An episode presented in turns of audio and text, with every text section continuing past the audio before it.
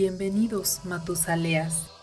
Preparen su pool y elijan sus vampiros, porque Vampire, The Eternal Struggle, está aquí. Estás escuchando Masterface.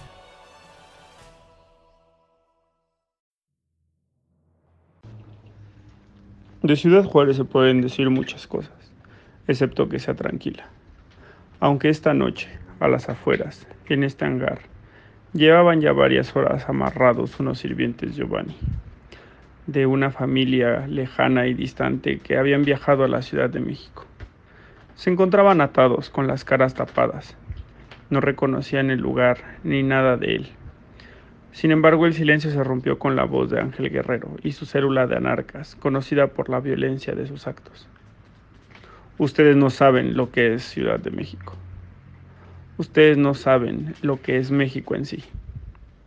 No saben lo que significa estar en esta tierra ahogada en sangre y en miseria. Solamente conocen una fracción de este lugar, que no significa para nada lo que es el país. Es solo una fachada de un lugar civilizado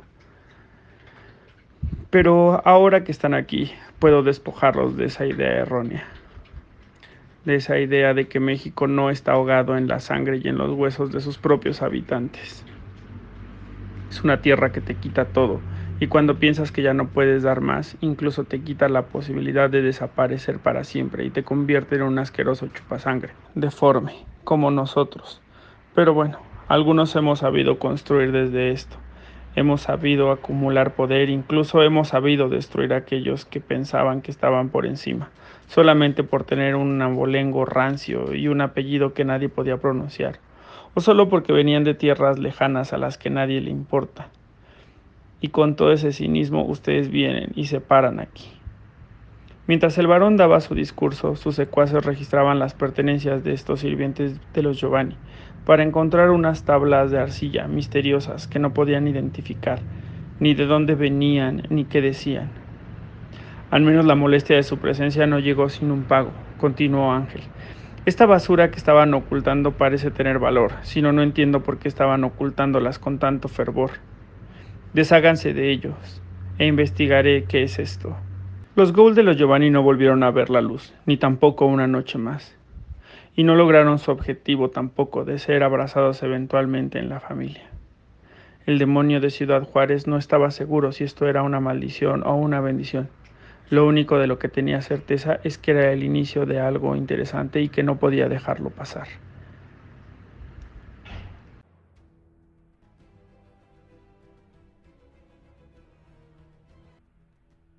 Buenas noches, Matusalenes. Sean todos bienvenidos una vez más a este su podcast favorito de Vampire Eternal Struggle, Master Face. Dejen un poco de su buena voluntad aquí y continúen.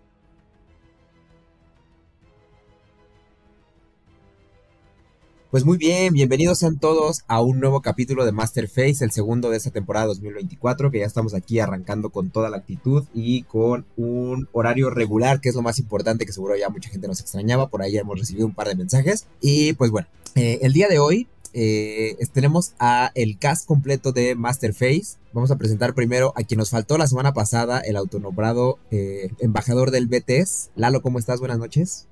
Hola, ¿qué tal chicos? Pues un placer ya de estar nuevamente aquí con, todos y, ya, porque sí, mucha gente estaba preguntando, ya me llovían ahí también las críticas que cuándo, cuándo regresábamos y todo.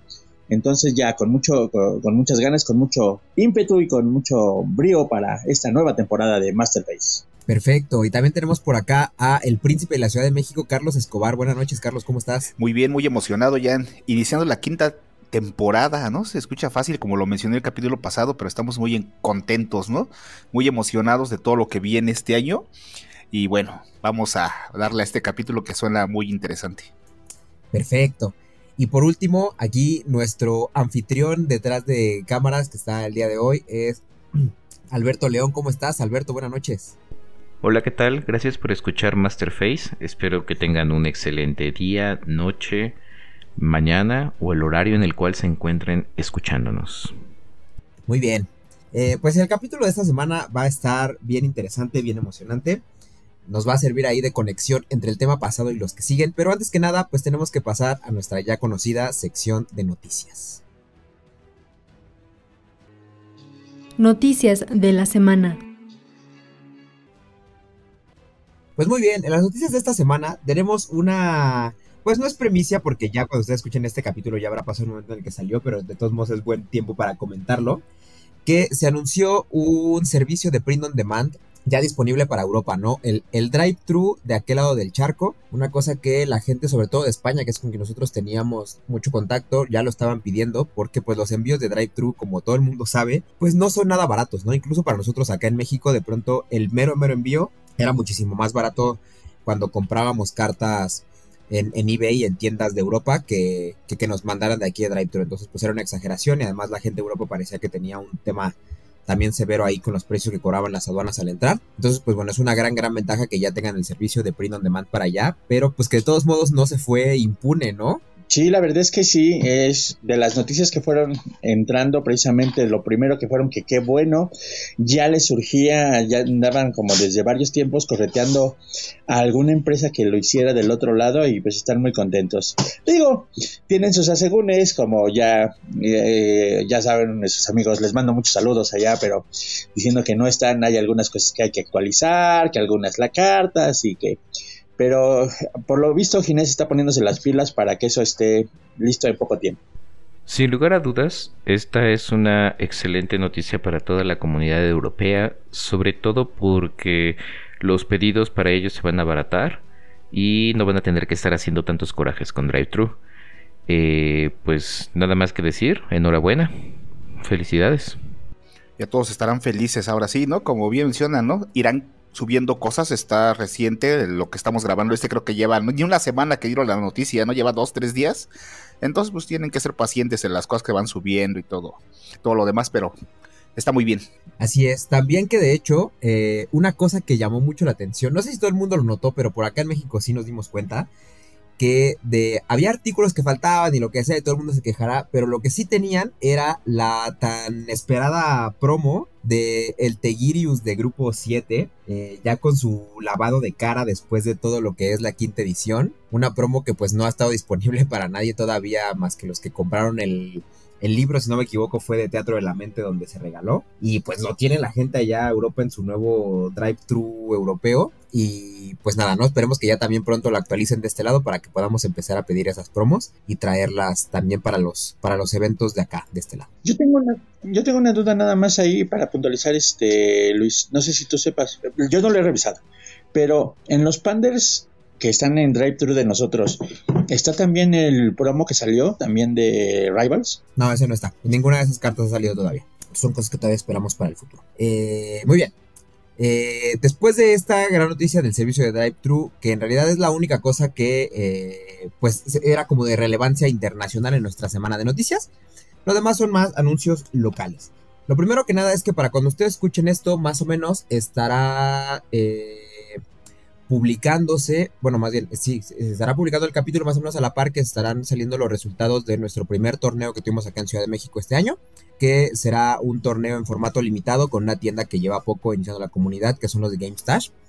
Eh, pues una tienda que rápidamente ganó mucho el, cariño de la comunidad y que ha estado generando jugadores nuevos. Entonces, pues hoy que estamos grabando mucho tiempo antes del torneo, pues estamos ahí esperando con ansias a ver que les vaya todo muy bien. Porque además va a ser el primer torneo en el que vamos a jugar con ya las cartas de los mazos Salubri, Rapnos y Simis legales. Entonces, pues esperamos a ver ahí qué cambios hay en el metajuego y qué cosas se ponen interesantes. Entonces, pues nada, chequen nuestras redes sociales para que vean cualquier tipo de, de resumen o contenido que podamos hacer al respecto. Y aprovechando eso, si hay alguna tienda que también quieran el producto de Betes, esté la Ciudad de México o en algún lugar cercano donde podamos ir, por ejemplo, Cuernavaca o lugares que donde podamos organizar algo y desplazarnos, pues también están nuestras redes sociales, ¿no? Si quieren tener algo de este producto y empezar a formar comunidad. Efectivamente, porque como dice Carlos, si está cerca, pues entonces nos vamos a lanzar. Regularmente la gente de Ciudad de México es como muy tirada para adelante y jala a jugar en distintos lados, pero si no está tan cerca, pues de todos modos ahí échenos un mensaje, contáctenos para que eh, veamos de qué manera podamos ayudarles a hacer comunidad y a tener este juego ahí en sus anaqueles y empezar a formar ahí eh, sus propios grupos de, de BTs. Eh, tal es así que también tenemos un torneo próximo que nos están invitando a jugar desde la ciudad de Puebla, eh, pues ya también con una comunidad que ahí va creciendo, con tiendas que se están incluyendo. Y pues nada, hicieron aquí el llamado para ver cuántos metúselas de la Ciudad de México jalamos allá a las tierras poblanas. Y pues entonces igual en un par de semanas esperen los resultados de todo esto y a ver fotillos de cómo nos fue. ¿Qué día es el torneo de Puebla? Está para el 24 de febrero, que es Día de la Bandera aquí en México, entonces aprovechando un poquito porque pues me parece que la mayoría, pues ese es de oficial, ¿no? Entonces la mayoría va a tener ahí como puentes de fin de semana y todo. Entonces para que tengamos tiempo tanto de hacer Family Points y participar en el torneo el mismo fin de semana. Nos vemos en Puebla entonces. Así es. Y bueno, eh, otro pequeño aviso es que seguramente para cuando nosotros estemos aquí ya estén escuchando esta sección de noticias, ya habrán escuchado como parte del capítulo que han vuelto las ficciones a Masterface. Porque Oliver, el gran Oliver de la Parra, que no nos acompaña aquí en los micrófonos, pero que siempre sigue siendo parte del equipo y muy emocionado de colaborar con Masterface y de participar en cosas de vampiro, eh, pues echó un nuevo formato para las ficciones, entonces ya podrán disfrutar ustedes capítulo a capítulo un pequeño pedacito de eso de ese emocionante mundo que sale de la mente de Oliver de la Parra, a quien le mandamos un enorme saludo. Claro, y habían sido muy pedidas, ¿no? De hecho, cuando dejaron de salir, todo el mundo, ¿qué pasó con las ficciones? O mucha gente preguntaba de qué libro lo sacaron. Y muchas de esas, bueno, la mayoría, este, todas eran de la mente de Oliver, ¿no? Entonces le mandamos un gran saludo y como bien menciona Luis, ¿no? Siempre nos anda apoyando en el grupo y todo eso. Efectivamente. Hay que hacer una campaña para que Oliver se una oficialmente al mundo de tinieblas vamos a levantar ahí esos apoyos para que se vuelva escritor oficial de, fascículos para, para Vampire de Masquerade. Una campaña por change.org. Muy bien. Y por último, en esta sección de noticias, simplemente les tenemos un pequeño recordatorio que desde en nuestro capítulo pasado ya dimos ahí el aviso y todo que, pues bueno, eh, las plataformas en donde solemos grabar para arrojar con la calidad que nosotros nos gusta arrojar este programa, eh, pues nada, se han vuelto de pago y ahora pues como nosotros de acá no generamos dinero, eh, tampoco queremos que nos cueste para seguir trayéndoles este programa a todos ustedes. Entonces, pues les pedimos un poco de su apoyo. Si a ustedes les gusta el contenido que hacemos y quieren colaborar con que Masterface siga dando el contenido y la calidad que les hemos dado durante estos últimos años, eh, pueden pasarse ahí por nuestra pequeña página de Buy Me a Coffee, que es un pequeño portal donde ustedes pueden hacer algunas donaciones para que nosotros podamos seguir entregando capítulo semana, bueno, cada quincena con quincena. Y pues bueno, como nosotros en agradecimiento vamos a estar ahí tirando de pronto eh, algún contenido diferente, generando conversaciones de otra manera, tampoco mucho porque pues precisamente si no tenemos el tiempo, no tuvimos el tiempo el año, al finales del año pasado para estar sacando el contenido tan regularmente, tampoco queremos saturarnos, queremos que el contenido que entreguemos sea constante y de calidad, pero siempre que podamos pues por ahí nos vamos a pasar algo, vamos a dejar unos previos de los capítulos y a ver qué tanto podemos generar de ese lado para toda la gente que, que nos coopere. Y pues muy bien, ya con eso podemos ir cerrando esta sección de noticias que como dijimos al inicio era bastante breve. Y podemos pasar ahora sí a la carnita de nuestro tema de la semana. ¿Quieres saber más sobre Vampire the Masquerade? Escucha Juárez by Night del Círculo Interno y descubre todo lo que tiene World of Darkness. Disponible en Spotify y otras plataformas. Pues muy bien, como ustedes ya podrán ver por el título de aquí del capítulo, esta semana nos toca hablar de un tema que puede sentirse bastante fuera de juego, pero vamos a, echarle ahí todas las, todas las carnes, porque de todos nos parece una cosa bien, bien interesante para platicar, junto con los cambios de los que hablamos la, el capítulo pasado, y lo que se viene para el futuro del juego y el universo en el que ahora nos movemos con esta segunda oleada de, de TCGs en la que nos encontramos, ¿no?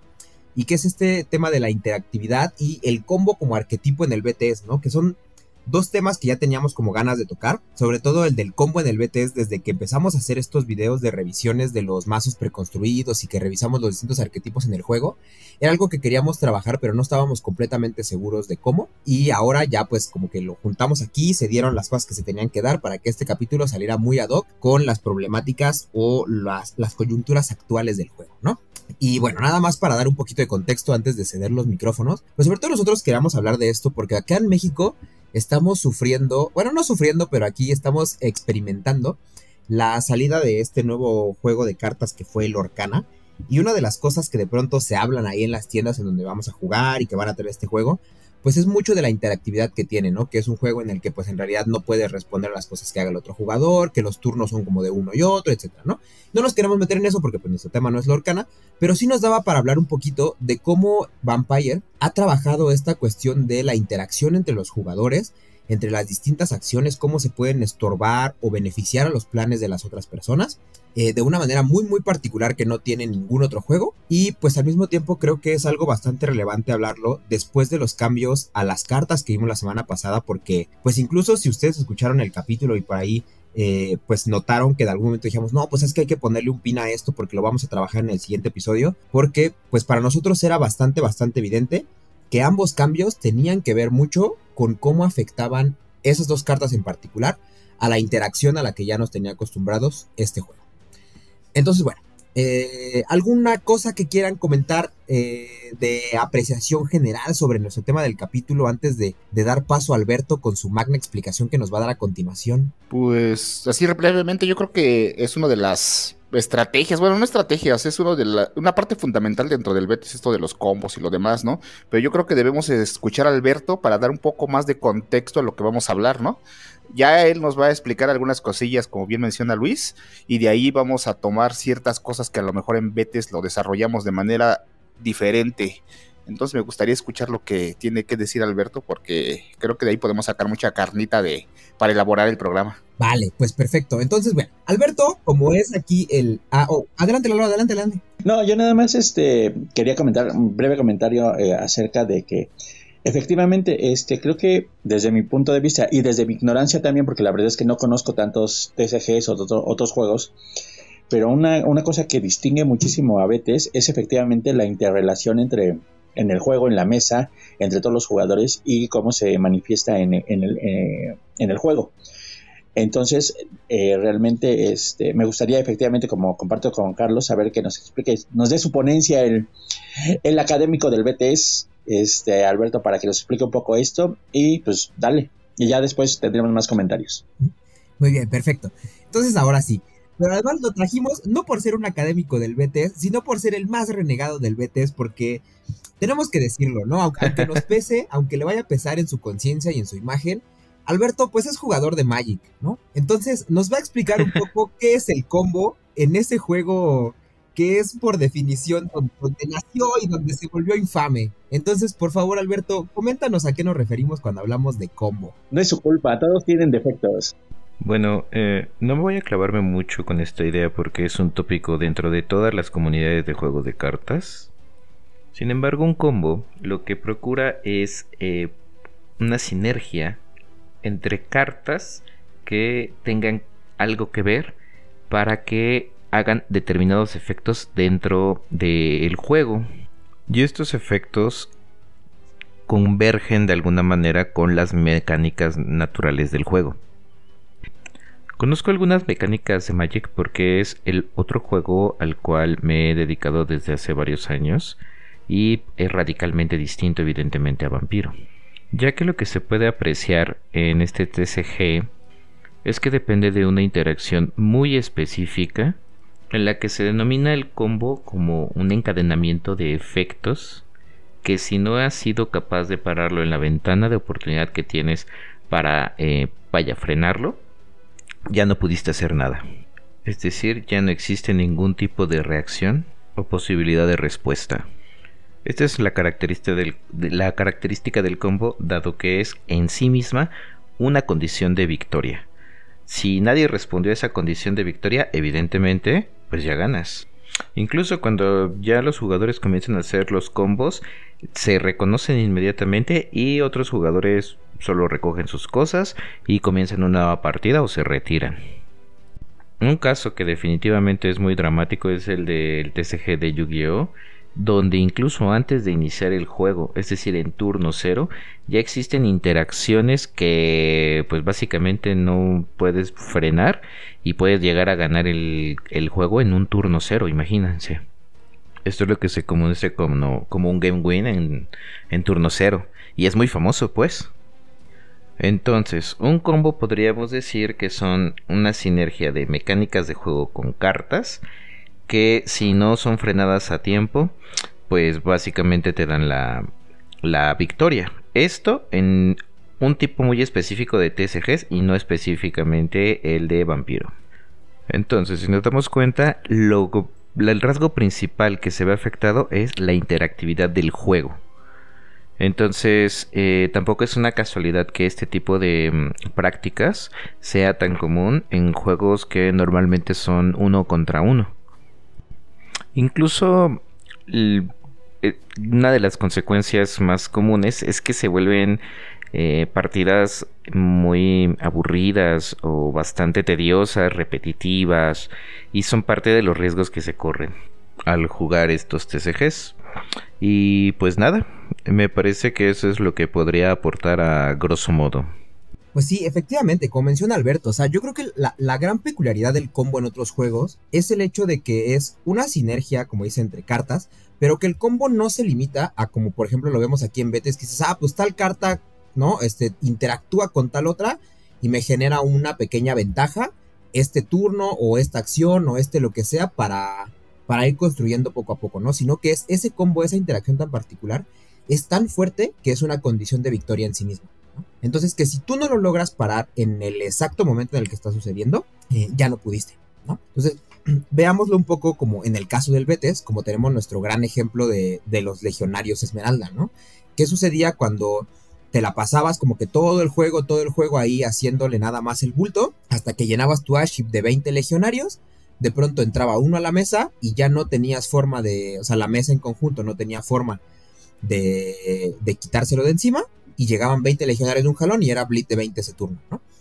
Esto, digamos, como que potenciado porque en otro tipo de juegos las cosas que se encadenan se llevan al extremo, en el sentido de que es eh, yo activo esta cosa que me da un daño infinito y de pronto puedo hacer como que daño así al jugador, a la vida del jugador, ta, ta, ta, ta, ta, directo. Y en realidad, por cómo funcionan las cartas, yo lo podría hacer si quisiera un trillón de veces, pero pues nada más lo hago 30 porque es lo que necesito para, para matarte, ¿no? O con esto voy a generar una. Me voy a dar. Es un efecto que me da otro turno después de este que está sucediendo. Y pues eso lo voy a hacer ocho veces. Y entonces pues ahora voy a tener los, siguientes ocho turnos y pues cómo vas a responder tú a los siguientes ocho turnos que yo puedo hacer con recursos que se van restaurando, ¿no? Como pues finalmente es enderezar todo ocho turnos nuevos mientras el otro está todo ahí girado, ¿no? Entonces esa clase de cosas es lo que, a lo que nos referimos cuando hablamos de combo, a una eh, cosa que es inevitable, bueno, no inevitable, pero que puede llegar a serlo y que se vuelve condición de victoria en sí misma, que en cuando se ejecuta, el juego se acaba. Y claro que es aún más grave cuando esas cosas pueden pasar, como bien dice Alberto, más pronto en el juego, ¿no? Claro, pero si tú te das cuenta, la noción de combo que se tiende en Vampire no es la misma noción de combo que mencionamos anteriormente. Tanto así que si tú le mencionas a otros jugadores de TCGs, voy a hacer un combo, podría parecer incluso risorio, ¿no? Eh, una cosa muy chistosa porque no son condiciones de victoria per se. Y aunque parezca imposible, es es, vaya, bastante factible realizar o parar combos tales como los legionarios. Para muestra está el caso de Carlos en el Nacional, ¿no? que paró una mesa repleta de legionarios y le costó un trabajo increíble y, e hizo uso de sus estrategias, pero lo logró. Es decir, no fue imbatible este, esta estrategia. Exactamente.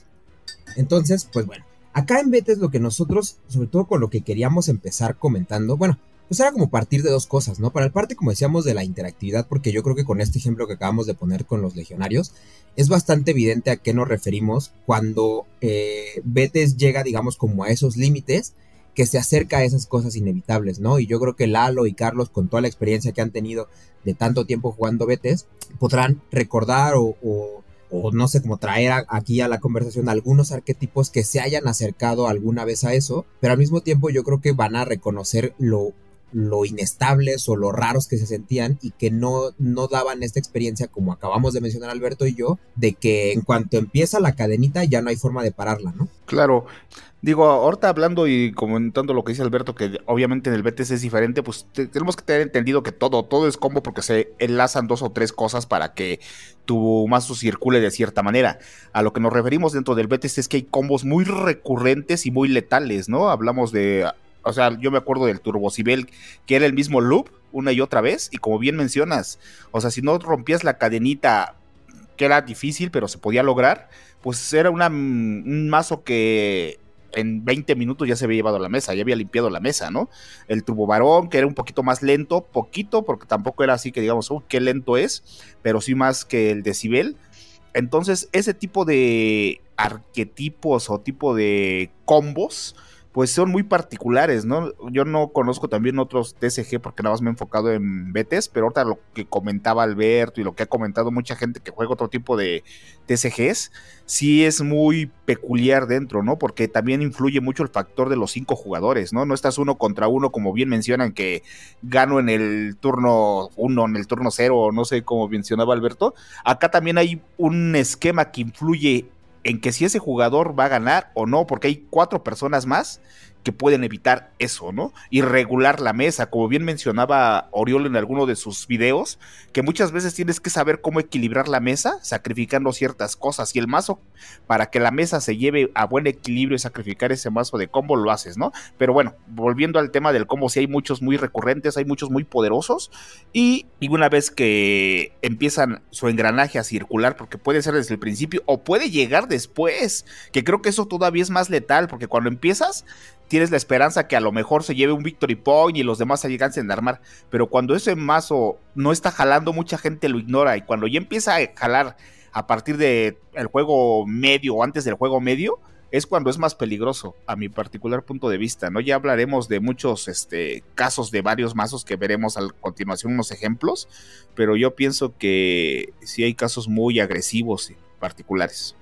¿Tú cómo lo ves, Lalo? ¿Cómo ves ahorita con esta introducción? ¿A qué te sonó? ¿Te sonó algo al Betes o de plano te parece como una cosa totalmente ajena que, que no encaja con tu experiencia de juego? ¿Cómo lo ves? Fíjate que hay, hay dos cosas que yo a mí me gustaría puntualizar y va un poquito en la línea que comenta Carlos.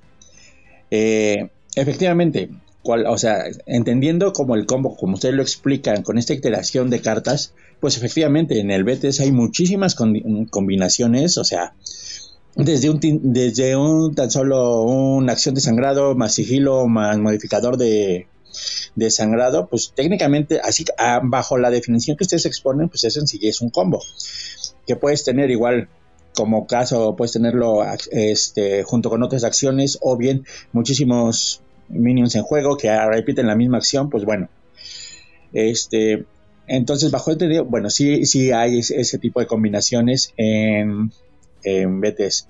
Pero efectivamente, y en eso yo también coincido mucho, esta parte del jugador uno a uno, sí yo creo que fomenta esa parte del combo.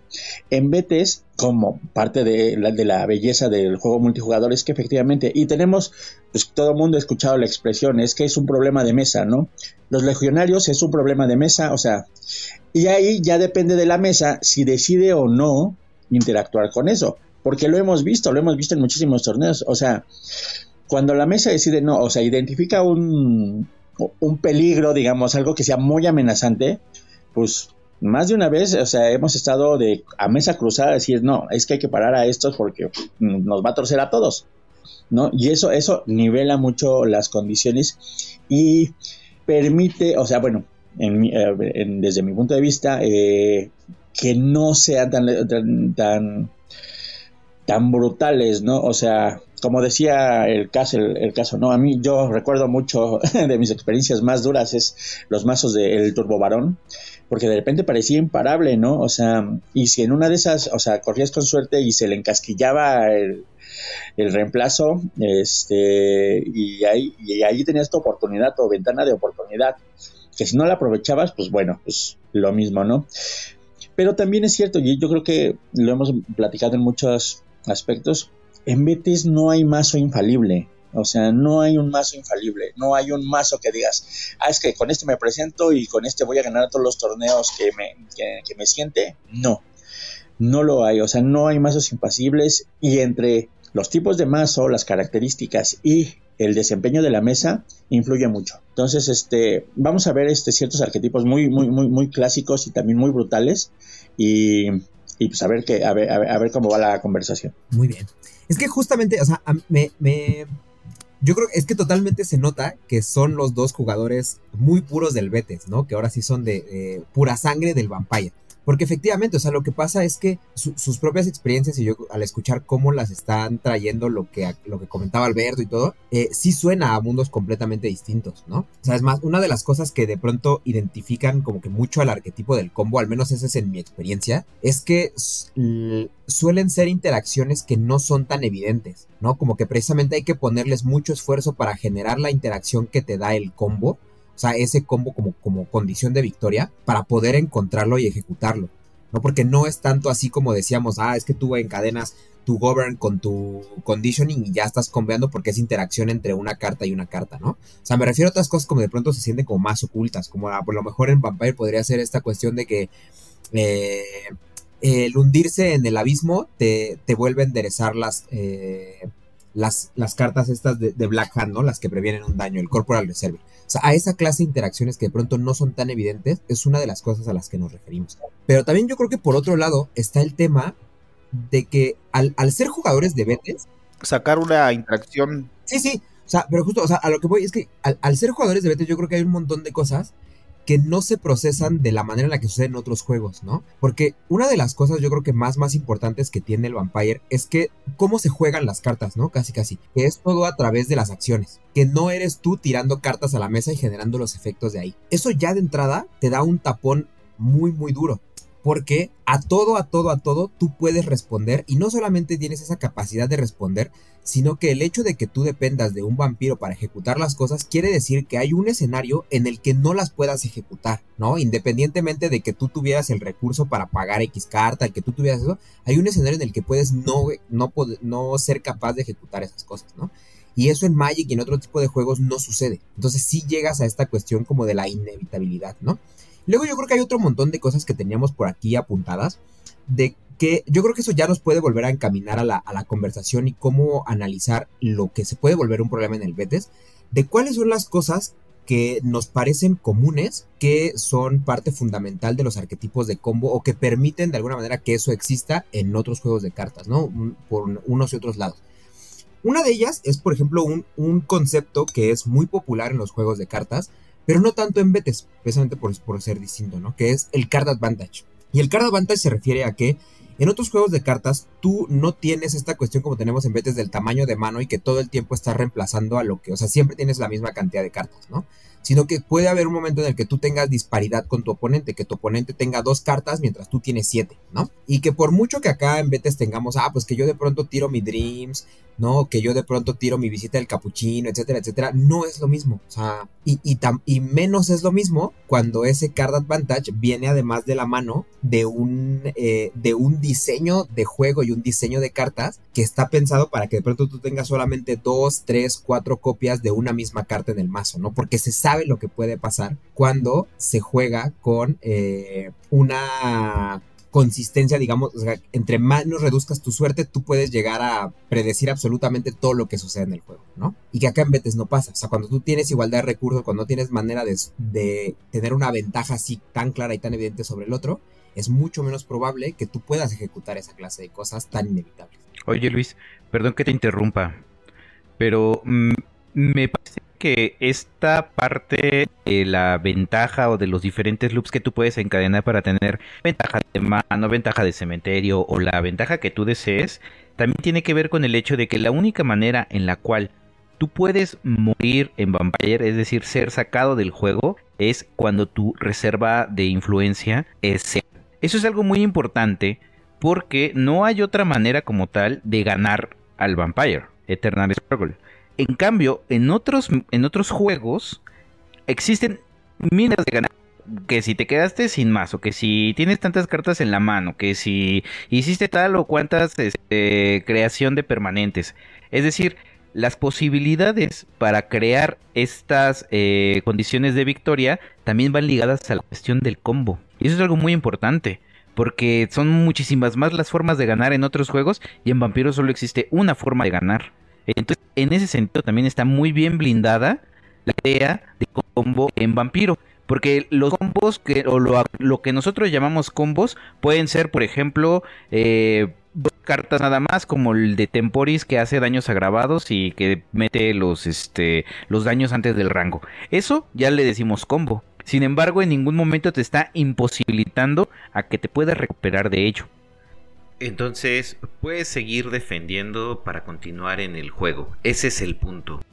Claro, de hecho creo que das perfectamente en el clavo, porque eso entonces lo que nos avienta del lado de BTS es que en realidad la única cosa que podríamos llamar eh, como que más se acerca al combo eh, no es tanto la cuestión del Cibelotron y de esto que efectivamente sí, pero ahorita lo vamos a ver, sino que es el, el infame Brixmanship. ¿No? A eso nos referimos, para sobre todo así como que darle ahí en el clavo con Lalo y Carlos, a eso nos referimos muchas veces cuando hablamos del combo. Porque el Brixmanship es esta política, recordemos, que dice cuando tu oponente se queda sin cartas, no sé qué, pasa un turno y entonces eh, es austeado, ¿no? Eh, entonces, eso, o sea, eso es a lo que se refiere Alberto, ¿no? Que, que, haya cartas que así en su mismo texto, efecto de la carta, te generan una condición de victoria alternativa. Porque claro, o sea, en, en Magic, para los que no lo sepan, que también sean pura sangre de vampiro, eh, tú te quedas sin, o sea, en el momento en que tú tienes que robar cartas y no puedes porque se acabó tu mazo, pierdes. O ganas, si hay combo.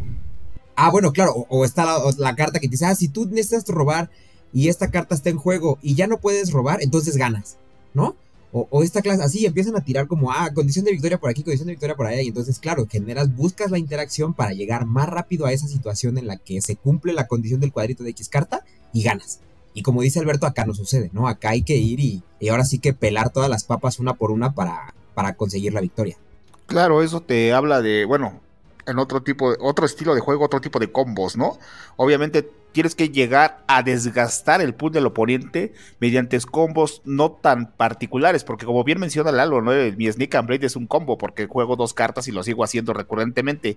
Acá estamos hablando de un combo mayor elaborado y como siempre mencionamos, ¿no? Y creo que la frase viene muy acorde que gente con ideas muy raras, a veces saca combos muy extraordinarios, ¿no? La persona que inventó el Cibeltron tuvo que haber dicho, bueno, esto se puede lograr con la gema de Etrius, tengo que tener esto y tengo que hacer la recurrencia así, para que en 20 minutos, si todo sale bien, ganar la mesa, ¿no? O estamos hablando también, este, que hay otro muy parecido con un Turbamavia, o sea, hay muchísimas cosas donde llegar, pero como bien mencionó Alberto, aquí ganas cuando tu oponente ya no tiene pool, porque tú puedes tener combo de combate, pero tu oponente sigue teniendo 20 de pool. Entonces ahí no ganas. Ahí no ganas porque tu condición de victoria siempre va a ser atacar al pool del oponente, ¿no? Entonces tienes que, aparte de tener ese combo, con ese combo de combate, tienes que ver la posibilidad de cómo desgastar el pool, ¿no? Es donde vienen ya cartas es muy específicas para apoyar ese recurrente para matar a tu oponente. Fíjate, fíjate que me hacen, ahorita escuchándolos tanto a Alberto como a Beto como a Luis, y con esta idea, la verdad, efectivamente creo que este, un poco es eso. La verdad es que la construcción del combo en BTS, la verdad es muy particular porque viéndolo así, o sea, la verdad es que tienes formulaciones de combos, puta, o sea, para aventar para arriba, que ya me mencionaba, ¿no? El Sneak and Bleed, el Bleed con política, este, de multiacción, hasta el mismo, o sea, de hecho, pues si nos vemos a eso, hasta el, mismos, mismos vampiros que tienen que ser, por ejemplo, los mazos de estrella que lo hemos visto, que si ese vampiro no sale a mesa, no sale a juego, o sea, la verdad es que tu estrategia se va al caño. ¿No? Y eso ya bajo, ese, bajo esa consideración, o sea, son combos, pero como bien dice Carlos, o sea, muchas veces el combo tiene que ir enfocado a lograr eh, conseguir, conseguir tus puntos de victoria, eliminar el pool, o sea, que efectivamente, ¿no? Este, entonces sí no es, no está fácil, este, o yo creo que sí efectivamente como mencionan está muy bien blindado en ese, en ese sentido para evitar todo ese tipo de interacciones manchadas. Y como vamos a ver más adelante, muchas de las cartas que sí hacían eso, pues evidente fueron este, señaladas, ¿no? Y, y, baneadas. Efectivamente, y justamente para allá es a donde vamos, ¿no? Porque no queremos que esta conversación sea nada más así como en el plano abstracto de dónde está el combo y de por qué y de si en BTS hay o no hay, etcétera, ¿no? Más bien justo a donde le queremos llevar, y esa era la cosa por cual el capítulo no salió hace muchísimo tiempo y sale ahora ya que tenemos otro enfoque de cómo eh, visualizarlo y cómo plantear esta conversación, es porque yo creo que algo que sí nos dejó muy claro el, eh, nuestro análisis que tuvimos la semana pasada de cómo las cartas fueron o, se piensan para modificarlas, eh, nos da, digamos, como que nos arroja luz a qué debemos fijarnos para entender dónde están esos puntos, digamos, como de inflexión entre lo, sanamente interactivo y lo que ya no lo es cuando hablamos de betes, ¿no? Entonces hay como distintos puntos en los que yo creo que vale la pena eh, poner atención. Por ejemplo, una de las cosas que mencionábamos ya hace, hace rato, ¿no? Que todas las acciones eh, son en principio bloqueables, ¿no? Se puede interactuar con ellas, se gira un vampiro y cualquiera puede responder a ello, ¿no? Entonces, por lo tanto, cualquier efecto que se aleje un poco de eso, ¿no? Cuando de pronto se impida bloquear, se impida jugar reacciones, se impida no sé qué, entonces le va quitando interacción al juego, ¿no?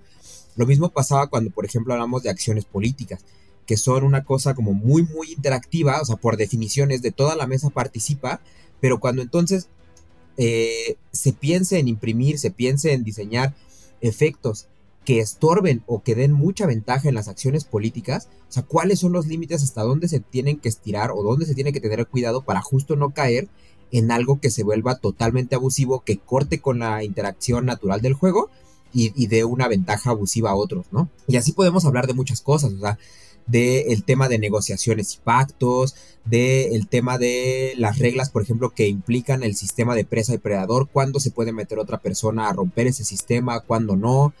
Y eh, pues incluso ya hablábamos de lo mismo, ¿no? Que lo trajo a colación toda esta discusión de las Azure Tablets, que tiene que ver con que si decíamos que una parte importante de la interacción es que las cartas se juegan por medio de vampiros, qué pasa con las cartas Master, ¿no? Y, las cartas de eventos y todo este tipo de cartas que no te necesitan un vampiro para ponerlas en juego y para que estén ahí sucediendo, ¿no? Entonces, más bien yo quiero escuchar un poquito como sus experiencias. Aquí sí, sobre todo, eh, eh, ya tuvimos como el lado de la conversación de los que no somos pura sangre de vampiro, entonces traer otra vez a los micrófonos a Carlos y Lalo y que nos platiquen de sus experiencias y de dónde en todas las en todos los años que se ha jugado Vampiro, dónde han estado las cartas que han roto cualquiera de esas, digamos, como puntos de inflexión de, de la interacción en Vampire, ¿no?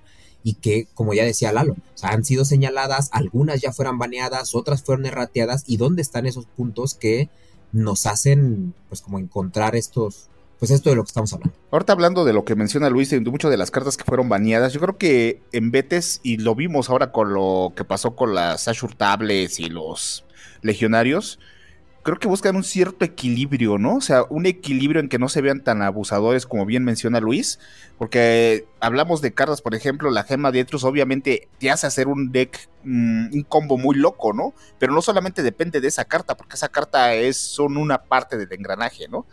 Obviamente ¿qué se basan ellos en regular, no? Por ejemplo, estamos hablando de un Antelios. Un Antelios era una carta muy abusiva donde tú cambiabas una carta Master de tu ship por una carta de tu mano eso era acompañado con un partenón o cosas que te pudieran jugar, pues estabas trayendo cartas muy rotas a la mesa, ¿no? Pero mucha gente se va a preguntar, bueno, si Garibaldi hace algo parecido, pero con solo con cartas anarcas, y no te permite pues, ciertas cosas, eh, por así decirlo, ¿no? Hablando de Antelios, que puede ser un claro ejemplo de cómo regular, o el Protect Tainom, ¿no? Yo puedo hacer un mazo de combo donde mi vampiro enorme, le pongo la gema de Etrius, va a hacer esto y va a recurrir a hacer la votación muchas veces, ¿no? Porque por ahí hay muchos mazos que podrían basarse en eso, en combo y ganar. Sí, como bien mencionas, puedo, puedo ganar mediante eso, porque si limpio la mesa, pues ya nada más me queda blidear y eh, en corto tiempo voy a ganar la mesa o en mucho tiempo, dependiendo cuánto tenga yo de facilidad para acabar con el pool de los oponentes, ¿no? Entonces yo creo que regular, por así decirlo, porque no sé si sea la palabra adecuada, todo este tipo de cartas que ponían un desbalance en ciertas situaciones, porque no era como justo, ¿no? Me sale un, un, círculo interno que me puede quemar a mi vampiro y ya no juego. Entonces, ¿dónde está el equilibrio, dónde está yo la interacción, dónde está yo lo que tenga las posibilidades de llevarme a la mesa, no solamente mediante eso, ¿no? Sino de mediante también lo que yo traigo para jugar, ¿no? El Antelius que me cambiaba una Master, este, el, no sé, se me ocurren otras cartas, pero estas son las que me vienen a mí a la mesa que yo sufrí más, porque yo había mesas que traías una buena estructura de mazo y a cruzada ya cuando se iban preparando la mesa te preguntaban un Protecta y a mesa cruzada entonces ya no podías ni bloquear, ya no había la interacción que menciona Luis, ¿no? O sea, puedo interactuar hasta cierto punto, pero llega el punto en que esa votación no la voy a poder parar porque ya acabó con los vampiros de su presa, pero yo estoy cruzado y yo no puedo bloquear. Entonces, ¿hasta qué punto puedo, puedo defenderme de ciertos combos, ¿no? O sea, ¿hasta qué punto puedo yo reaccionar a eso, ¿no? Entonces yo creo que, por así decirlo, algo muy parecido me suenan como las Ashur Tables, ¿no? Que yo veo un cuate que trae tres Master Face Action y en un turno me juega todas sus, sus Azure, ¿no? Entonces yo creo que a mi punto de gusta hay combos muy buenos Y estas cartas que han sido baneadas, porque esas sí han sido baneadas, han regulado para cierta para cierto beneficio del juego el, no abusar de ciertos combos. Fíjate que efectivamente hay yo creo que y finalmente es el planteamiento de todas esas erratas y todos esos cambios y baneos que ocurren a lo largo de la historia del BTS.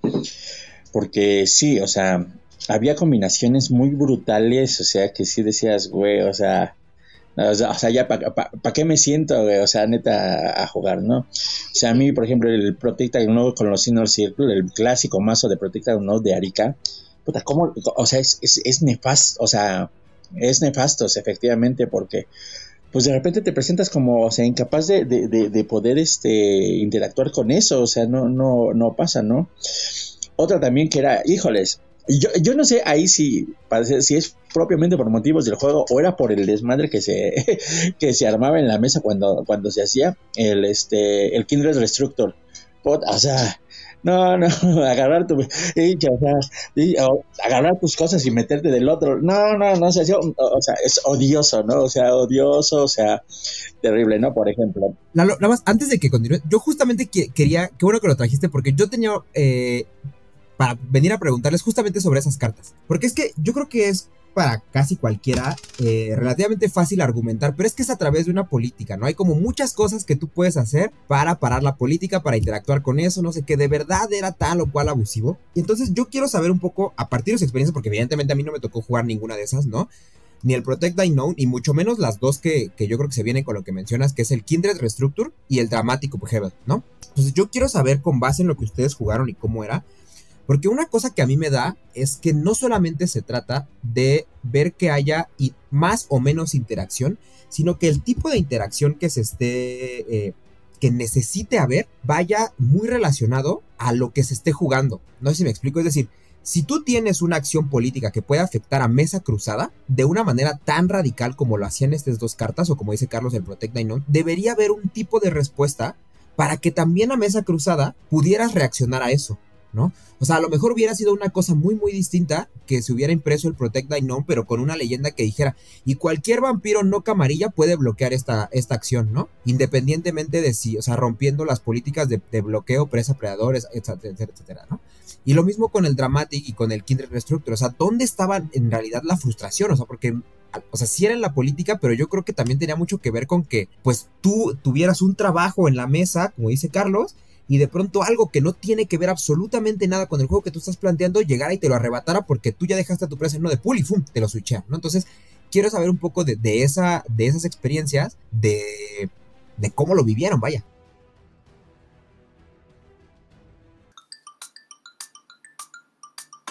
Si eres fan de los juegos de mesa o quieres descubrir más de este hobby, escucha el podcast de Jugador Casual, disponible en Spotify y otras plataformas.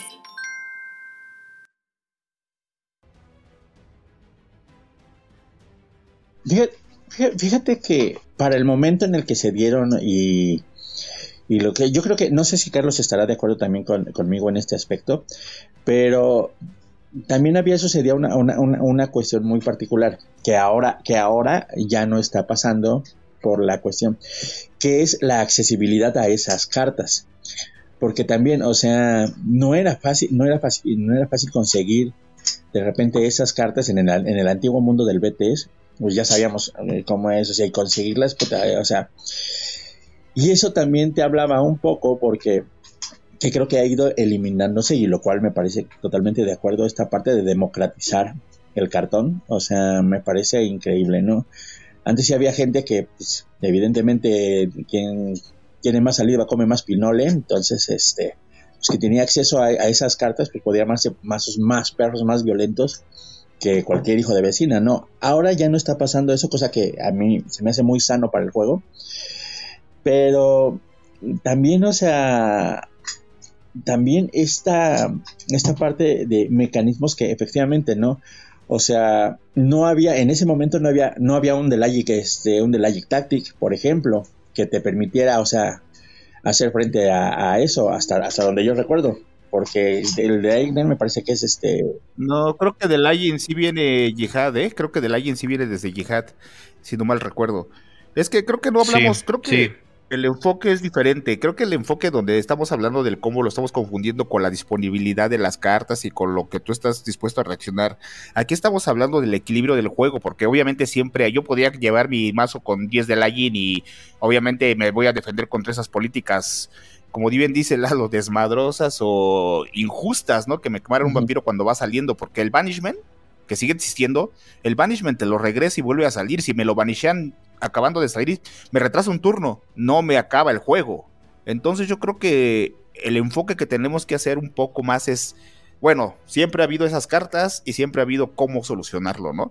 El enfoque del combo en el vete revol tratando de volver al tema como medular de este capítulo es que siempre ha habido combos, siempre los va a haber, pero cómo reacciona el entorno que yo creo que es lo que se tiene que resolver o se tiene que platicar más bien a esas cartas, ¿no? Y lo que ha hecho Black Chant igualmente es como tratar de resolver, que a mucha gente le pareció o no le pareció, el entorno a lo que es el combo que hacían con estas cartas. Obviamente van a seguir habiendo combos y hay unos que nos van a parecer abusivos. El Turbo Cibel sigue, el Cibeltron sigue existiendo. El Cibeltron sigue existiendo y a lo mejor seguirá existiendo. ¿Por qué?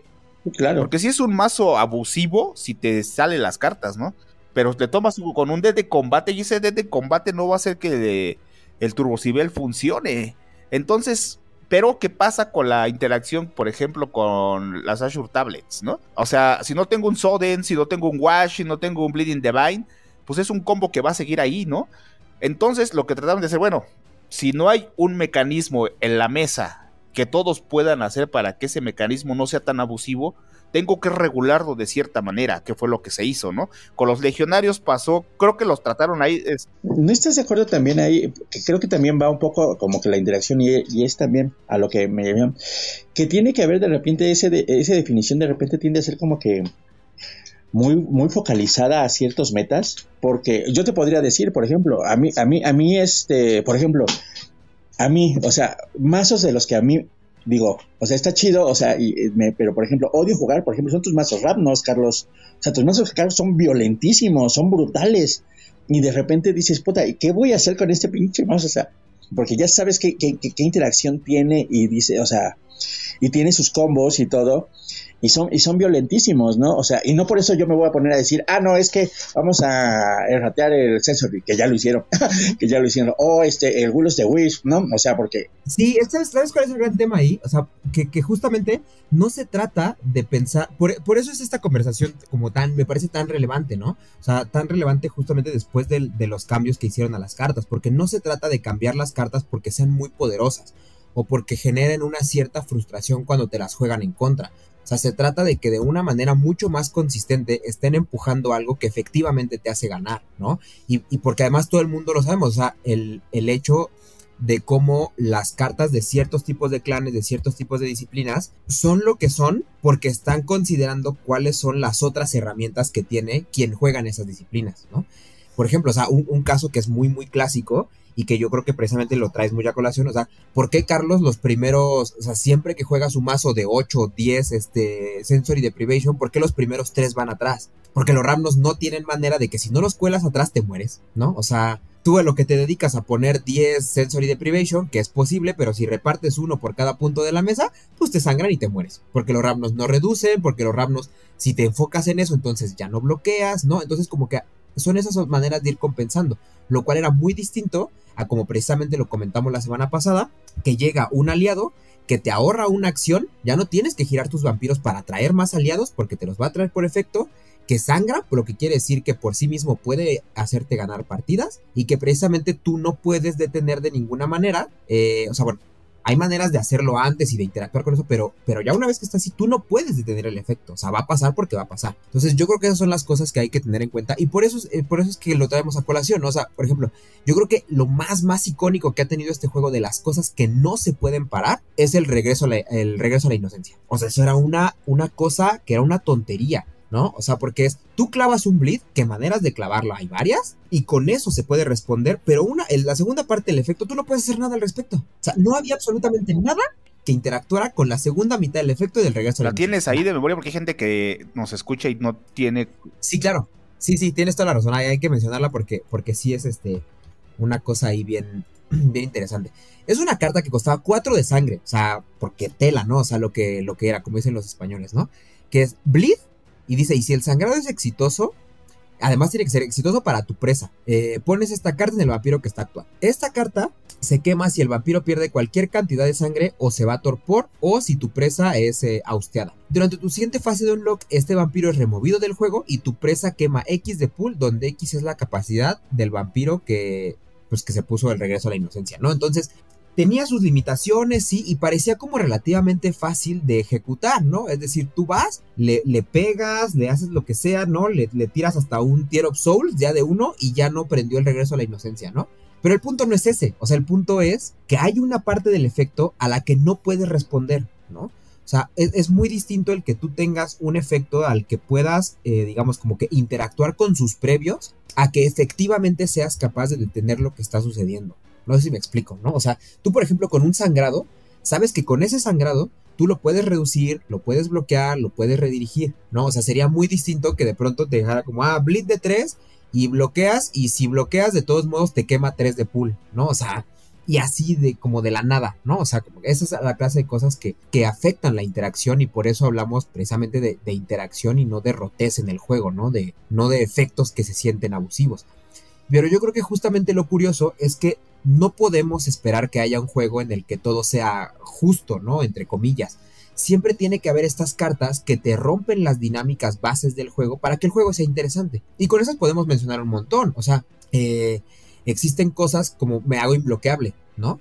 Como la virtuosa, por ejemplo, ¿no? Y quiero mencionar sobre todo la virtuosa porque en teoría no tiene una penalización, o sea, no es como el Daring the Down que está restringido solamente a, vamp a vampiros, que te manda torpor, o sea, ¿no? Una cosa, la virtuosa que es paga seres de sangre y sigue imbloqueable. Pero, o sea, ¿a quién se lo dieron, no? A un clan que para pasar acciones alcanza dos de sigilo con una master y, y si bien le va, ¿no? Entonces, como que esas son la clase de cosas. El Eagle Sight, que sí te rompe la dinámica muy de base de presa-predador, pero es una carta, ¿no? Y que ya te obliga, y que sabemos las restricciones que tiene. Entonces, sí hay que estirar, ¿no? Hay que jalar el, el hilo, pero ¿hasta dónde? Ese, ese yo creo que es el gran punto, ¿no? Y, y tenemos entonces. Dime, dime. Oye, algo muy importante y creo que se está empezando a tocar en el tema de la interactividad y los baneos, porque hemos hablado de las cartas baneadas, pero también eh, tocamos por ahí el tema de las cartas errateadas. Entonces, este tema de la errata es muy importante porque tenemos casos como el de el Pentex Subversion, que la erratearon, erratearon el Sensory Depravation, erratearon el Curse Nightmare, que es lo mismo pero con Auspex. Eh, la pregunta es, ¿por qué erratearon esas cartas y no otras como uh, el Dramatic Upheaval o el Kindred Restructure o el Memories of Mortality? Porque estas cartas están atentando de una manera directa contra la interactividad de la mesa. Entonces regresamos al tema del capítulo anterior, donde vemos a la errata como una manera de regresar a la interactividad a una carta que se ha salido totalmente del quicio o de las manos de los jugadores.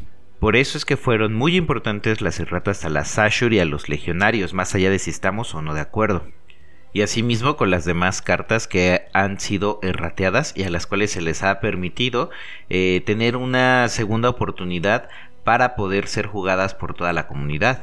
Caso contrario con eh, cartas como Antelios o el Dragmatic Upheaval o el Kindred Restructure y no digamos el Madness of the Bard, ¿cómo puedes erratear algo de esa naturaleza? Y ni hablar de Return to Innocence, que ya es definitivamente el colmo. Efectivamente, ¿no? Creo que justo va por ahí. Digo, yo creo que no en todos los casos, porque por ejemplo sí me puedo, o sea, en el caso del Protect Unknown, por ejemplo, tenemos un Protect Unknown que sigue existiendo en el juego, ¿no? Que es esta carta de los laibones, que tú quemas X de sangre y quemas un vampiro de sangre, no, pero y tiene un montón de restricciones. El costo de sangre es mucho más abusivo, no puedes ganar sangre después, entonces lo que pagues te quedas, ¿no? O sea, de entrada, de entrada. Exactamente, ¿no? Entonces, bueno, de ahí ya, ya es un punto a considerar. Entonces sí, sí puedo imaginarme que haya habido cambios, por ejemplo, para cartas como el Memories of Mortality, cambios para el Protect I Known, que las hayan vuelto como justas, ¿no? Entonces yo creo que ahí también tiene que ser un tema de eh, eh, eh, qué tanto trabajo, qué tanto, no sé exactamente ahí cuál sea la palabra, ¿no? Pero qué tanto se le dedica a, replantearse esas cosas y qué tanto es mejor, como decíamos el capítulo pasado, que es esta salida fácil de, bueno, ya la baneo y, me quito de problemas, ¿no? Eh, pero efectivamente, están esas otras como el Antelios, como el Eternal Innocence, que, que pues no había forma, ¿no? Entonces ahora más bien Qué bueno que Alberto lo trae colación. Vamos a plantearnos un poco las cartas errateadas. O sea, el Ashur y los legionarios, yo creo que ya hablamos el capítulo pasado de eso, pero era bueno como tenerlos aquí bien presentes. Pero sí podemos hablar de cosas como, por ejemplo, el, Sensory Deprivation, ¿no? Que, por ejemplo, en tu experiencia, Carlos, que tú eras quien lo jugabas, y ahorita vamos a hablar de nosotros como que nos lo sufrimos, eh, pero tú que te divertías con el Sensory Deprivation, eh, ¿cómo sentiste este cambio? O sea, adecuado, no adecuado, justo, injusto, ¿no? De, que pasó, para recordarlo, de que el vampiro que puso el Sensory Deprivation tenía que desaparecer de la mesa de juego, eh, salir del juego para que el Sensory se quitara, ¿no? Y ahora basta con que no esté ready, es decir, Torpor también vale para que el Sensory eh, desaparezca. Yo creo que está bien el cambio, de hecho a mí no me ha afectado porque o sea, tendrías que enfrentarte un mazo de combate que te mandara torpor, ¿no? O que te vanishearan. Obviamente eso siempre iba a pasar. Aunque el vampiro siguiera ahí, te vanisheaban y pasaba el mismo efecto. Porque teóricamente ese vampiro se va a la región incontrolada y ya no existe. El que sale ya pierde el efecto del sensory deprivation.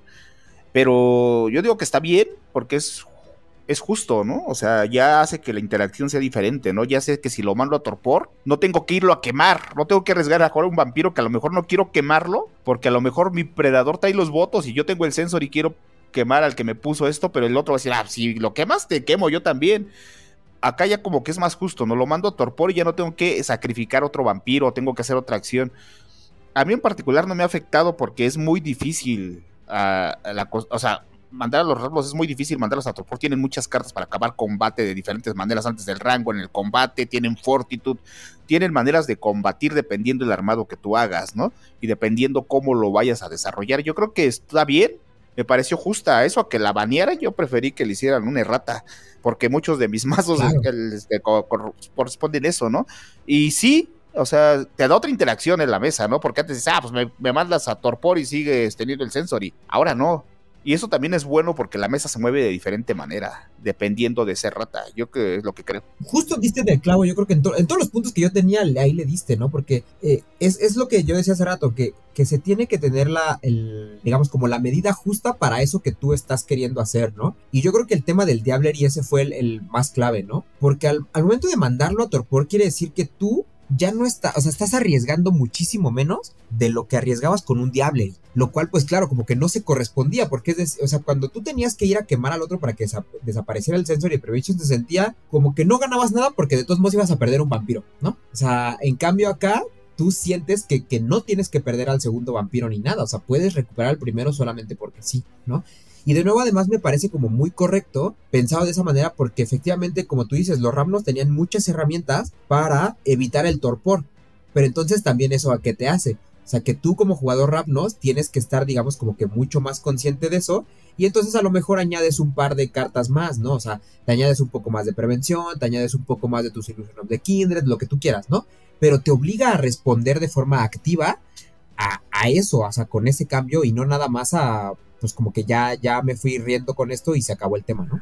Oye, pero a pesar de todo, toda la interacción que los rap nos cortan y eh, sin contar el nerfeo, siguen siendo brutales. Y hablando de combos con Rapnos, está ese combo terrible que es el de Sensory Deprivation para echarlos a lo atrás, pues, a tu depredador y Brainwash adelante. En este combo podemos ver claramente una mala fe, una mala leche y también una gran frustración. Yo creo que no lo hemos visto tan seguido porque las comunidades son muy decentes y muy bien educadas definitivamente. Efectivamente, efectivamente. Y bueno, del otro lado está, por ejemplo, yo quiero aquí la, opinión de Lalo porque además Lalo es el que recientemente en las mesas lo ha estado comentando mucho, pero tenemos varios ejemplos de estas cartas que nacieron de una forma en Jihad y se cambiaron cuando pasaron, cuando cambió el nombre a Betes, ¿no? Como que muy rápidamente se dio cuenta, eh, si queremos Richard Garfield o, que, o quien haya estado ahí detrás en ese momento como tan, tan clavado en la, en afinar las reglas del juego, que había cosas que estaban mal pensadas, ¿no? Como es el caso de la fama, que originalmente la fama lo podías poner en el vampiro que tú quisieras y sin importar quién fuera, se iba a torpor y era tu presa la que quemaba tres de pool, ¿no? O sea, entonces, esas interacciones, ¿cómo eran, Lalo? Por ejemplo, o sea, ahí qué, ¿cuál era el tema, no? Es que, ajá, eh, eh, el caso de la fama es típico y famosísimo, ¿no? Efectivamente, el texto original decía, tú lo pones en un vampiro y si ese vampiro este, se va a torpor, tu presa quema tres. Y, y, bueno, y cada, en cada on cada metro le quema uno, ¿no? Entonces era un combo muy jocoso. Yo tenía un cuate de, de antiguos, este, Oscar, que jugaba con Osbruya, que era, que era bien jocoso porque efectivamente, este, lo ponía a un piterillo ahí que, tenía, este, va, lo mandaba a madera, que se lo madreara y entonces la presa quemaba, ¿no? Iba por él, lo regresaba el elevador de la muerte, pero aplicado, pero buenísimo. Pero efectivamente no, no, no duró mucho, o sea, de hecho alguna vez me vi a este mismo jugador, este, después queriendo jugar y le digo, no, no, no, ya no se juega así, ya no se juega así, ya lo cambiaron. Y entonces ah, pues así ya no tiene chiste. No, pues al contrario, efectivamente, ¿no? Y cosas así, efectivamente, son, son, son muy puntuales, ¿no? También, por ejemplo, yo recuerdo mucho la discusión del Pentex, este, cómo la gente lloraba efectivamente por, por, por el Pentex que está, digo, era brutal, sí, porque te inmovilizaba virtualmente a un vampiro, pero quienes lo padecían más eran los mazos de construcción de mazos de estrella. Entonces, porque a una Winnie realmente un Pentex pues le viene valiendo dos cosas, o sea, no no no no no le afecta tanto. A un mazo de estrella sí. Y, muchos de los chilloneos que fueron, ¿no? Me pareció bien, o sea, la, la errata no me parece mal, este, creo que sigue siendo funcional, lo hemos visto, tanto es así que, el mismo Pentex, aún con la rata, se sigue ganando en muchísimos mazos y es fundamental en muchas estrategias. Pero este varía, ¿no? De repente, y por eso yo digo, híjoles, es que de repente el tema de las erratas a lo mejor depende, ¿no? O sea, dice, cada quien habla de cómo le va en la feria, entonces pues también, ¿no? De hecho, del Pente se hablaba mucho del banishment, ¿no? Del banisheo, digo. O sea, de que quitarlo, ¿no? Entonces me prefiero nerratearlo. Yo creo que estuvo bien también, ¿no? Aunque yo gané, yo gané un nacional gracias al Pentes anterior, ¿no? Que se lo puse en un Netmed y ya el ya nunca me volvió a blidear jamás. O sea, porque yo tenía un mazo de bloqueo. Eh, o sea, sí te quitó cosas, pero también te ayudó a que el jugador desarrollara, ¿no? Como bien menciona, los mazos de estrella estaban muertos con el Pentex. Le ponías el Pentex y si no tenía un buen aliado, y si el que lo puso no tenía cómo bloquear eso, que por lo regular lo metes en mazos de bloqueo para defender el Pentex. Entonces yo no había manera de que ese, esa persona te, te bloqueara y que actuara, ¿no? Entonces muchas veces era, ayudabas a la gran presa también, porque si el cuate ese no te bloqueaba y no actuaba, pues obviamente ese cuate iba a crecer, ¿no? Entonces había cierto desbalanceo que mucha gente no, no lo veía porque el pente sí estaba rotísimo, ¿no? Había mazos con sensory deprivation y con pentes que decías, no manches, entonces ¿qué voy a hacer? Ahora el pentes te permite que también esa persona apriete mucho a su predador, ¿no? Porque sigue actuando ese vampiro estrella que por lo regular eso los que sufrían más, ¿no? Porque, o el que bloqueaba más también, pero pues, también eso ayudó a que en ese tiempo no dependieras tanto del que acompañaras a tu estrella con vampiros que reaccionaran o que defendieran o que trataran de hacer algo para que no murieras por un pentex, ¿no? Entonces yo creo que estuvo bien ese, ese, ¿cómo se llama? Ese ajuste. Claro, ¿sabes que Yo creo que justamente en los dos casos hay que verlos como un poquito en su contexto y ver que efectivamente generaban cosas que no eran los que se buscaban de diseño, ¿no? Que más o menos lo podemos intuir. O sea, por ejemplo, en el caso de la fama, no sé exactamente si fue como una cuestión ahí de... O sea, bueno, a mí me da esta impresión, ¿no? Voy, a echar la teoría simplemente. La fama, la vieja fama, la última vez que se imprimió fue en el 95 efectivamente con la edición de Betes, que todavía decía que tú se la pones en un vampiro que esté ready y cuando ese vampiro se vaya a torpor, su presa quema 3 de pool, ¿no? Y para la siguiente vez que fue impresa la fama, que fue en Sabbath War, ya había cambiado. Ya decía el controlador de ese, de ese vampiro. Y vaya, o sea, siempre existía esta posibilidad, como dice Lalo, de que eh, tú mandabas a, tú te ponías un famoso, lo mandabas a actuar y alguien te madreaba y pues eso, ¿no? O sea, tú, eh, pues efectivamente, o sea, tú sangrabas con ese vampiro y tu presa o se comía el sangreado o, te lo mandaba a torpor y se comía la fama, ¿no? Pero de todos modos, con todo eso, había cosas que no estaban dentro de tu control. O sea, tu, tu presa te podía bloquear y tirar un combat si tú ya no te fuiste a torpor, te podía redirigir, se lo comía el otro y ya nadie se fue a torpor, esa clase de cosas, ¿no? Pero, ¿qué pasó en medio? Que en medio, en el 96 con Sabbath, salió Daring the Down. Y entonces otra historia completamente diferente, porque entonces yo tengo mi vampiro de Fortitude, ¿no? Tengo mi Ventru, que mi Ventru te va a sangrar de 6. Y si no quieres que te sangre de 6, entonces, bueno, es más, sí te va a sangrar de 6 porque no lo vas a poder bloquear con un Daring the Down. Y además vas a quemar otros 3 porque te fuiste la fama, ¿no? Y además va a ser Freak Drive, va a salir de Torpor y luego va a cazar y va a hacer otra vez Daring the Down y entonces vas a quemar otros 3, ¿no? Y entonces, pues ahí sí ya no había respuesta. ¿No? Porque además el Daring the Down, por cómo funciona, que es modificadora, que tú no le puedes hacer más que un, Direct Intervention, pues te va a joder, ¿no? Y ya no había manera de reaccionar a eso, entonces, claro, se vuelve un problema. Y entonces llegamos a Sabbath War y dicen, no, la fama tiene que cambiar porque no se puede permitir eso en el juego, ¿no? Y yo creo que lo mismo con el Pentex Subversion, en el sentido de que con el Pentex yo creo que yo no lo había pensado así hasta ahorita que lo dijo Carlos, pero efectivamente, ahora el Pentex es mucho más visto, o sea, digo, cuando se ven mazos de bloqueo, sobre todo como por contest, ¿no? Porque tú llevas un vampiro como muy principal en el que no quieres que se le caiga Pentex y tú también lo llevas para contestearlo, pero eh, tiene mucho sentido que antiguamente llevaras tú el Pentex en mazos de bloqueo, no para contestearlo, sino efectivamente para defenderlo cuando se lo ponías a alguien más, ¿no? Pero claro, generas unas interacciones en la mesa que no deseabas. O sea, si tú vas y le pones algo, o sea, como eso de, no actuar a un vampiro a mesa cruzada, que o a quien sea, que en principio como que resulta beneficioso para ti, también va a resultar beneficioso para alguien sobre lo que tú no puedes afectar, ¿no? Como decía Carlos, tú vas, se lo pones a tu, a tu predador para que no actúe, pero entonces como tampoco puede bloquear, entonces tu metapredador va y se pone como loco, ¿no? Eh, y lo mismo hacia adelante, ¿no? Entonces tú lo pones hacia adelante para que no te bloqueen, pero entonces no puede actuar y entonces tu, tu metapresa se, se crece, ¿no? Entonces generaba esas interacciones con las que tú no podías, además de que la experiencia de juego que dejaba era una experiencia frustrante cuando a ti te caía uno, cortaba el hecho de construir eh, estas eh, construcciones, valga la redundancia, de, Vampiro Estrella, pues tenía todo mal y claro que es justificado que, se haya cambiado, ¿no? Entonces, o sea, yo creo que sí podemos ir rastreando de todo esto que venimos diciendo, de dónde vienen los distintos cambios a las, a las cartas. El último que, que, teníamos acá mencionados, que estábamos platicando Alberto y yo otras bambalinas justo antes de empezar el capítulo, era el de la Golconda, que pasa también como bien desapercibido porque fue un cambio en automático de... Bueno, no, no tan en automático, porque para, fue de, de Betes a Camarilla Edition. Es más, ese tardó muchísimo más tiempo. Y es que la Golconda en Betes decía que el vampiro se quemaba, no que se removía del juego. Y fue hasta Camarilla Edition que ya dice remueve este vampiro del juego. Entonces, claro, o sea, entre medio de todo eso, tenemos a, a la Gemadetrius, ¿no? Que pasaba exactamente lo mismo que estamos diciendo con la fama y todos estos mazos que ya de por sí eran bien poco interactivos, como nos los acaban de recordar Carlos y, y Lalo, que es, eh, pues es que la gema de tus necesitas que tu vampiro se queme, ah, pues lo quemo yo solo, ¿no? O sea, lo quemo yo solo y además desde la Master, que por definición es muchísimo menos interactivo que todo lo demás, pues que a toda madre, ¿no? Claro, le hago un villano sin errata, que podía que era muy eficiente porque quitabas todo lo que quisieras de pool como si fuera un minion tap, que también eso lo ajustaron para que no fuera tan abusivo, porque los minion taps eran así como ya, ya no los uso.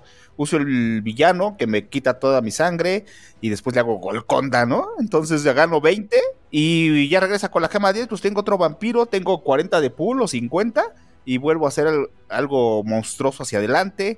Entonces, algo parecido como con la Sashur, pero con un vampiro que te va a generar pool.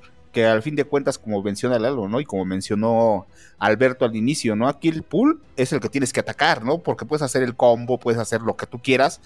Pero si eso, haciendo el combo en ti mismo, te ayuda a tener pool y generar pues permanencia en la mesa para que tu combo y puedas navegar tranquilamente tus aguas y decir, ah, bueno, está bien, tengo mucho pool, voy hacia adelante y frenenme si es que pueden y tienen los mazos para frenarme. Si no, pues yo me voy a hacer la mesa felizmente sin que nadie meta las manos, ¿no? Es lo que hablamos de la interacción de muchos ajustes de estos, ¿no?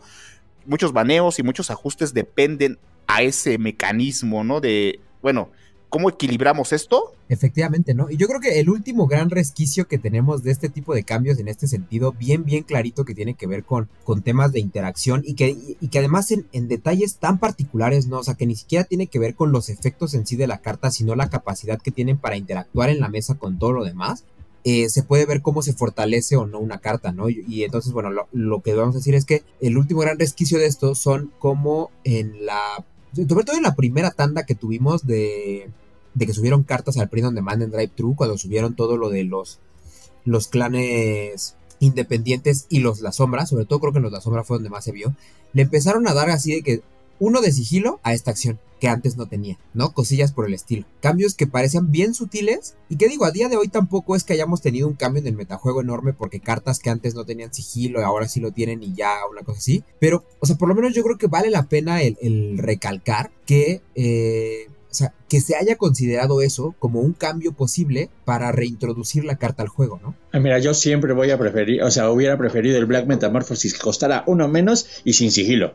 O sea, claro, por supuesto, pero, pero eh, porque tienes, digamos, como que esa cuestión de, de decir, o sea, ¿qué es lo que hubiera sido más fuerte para esto, ¿no?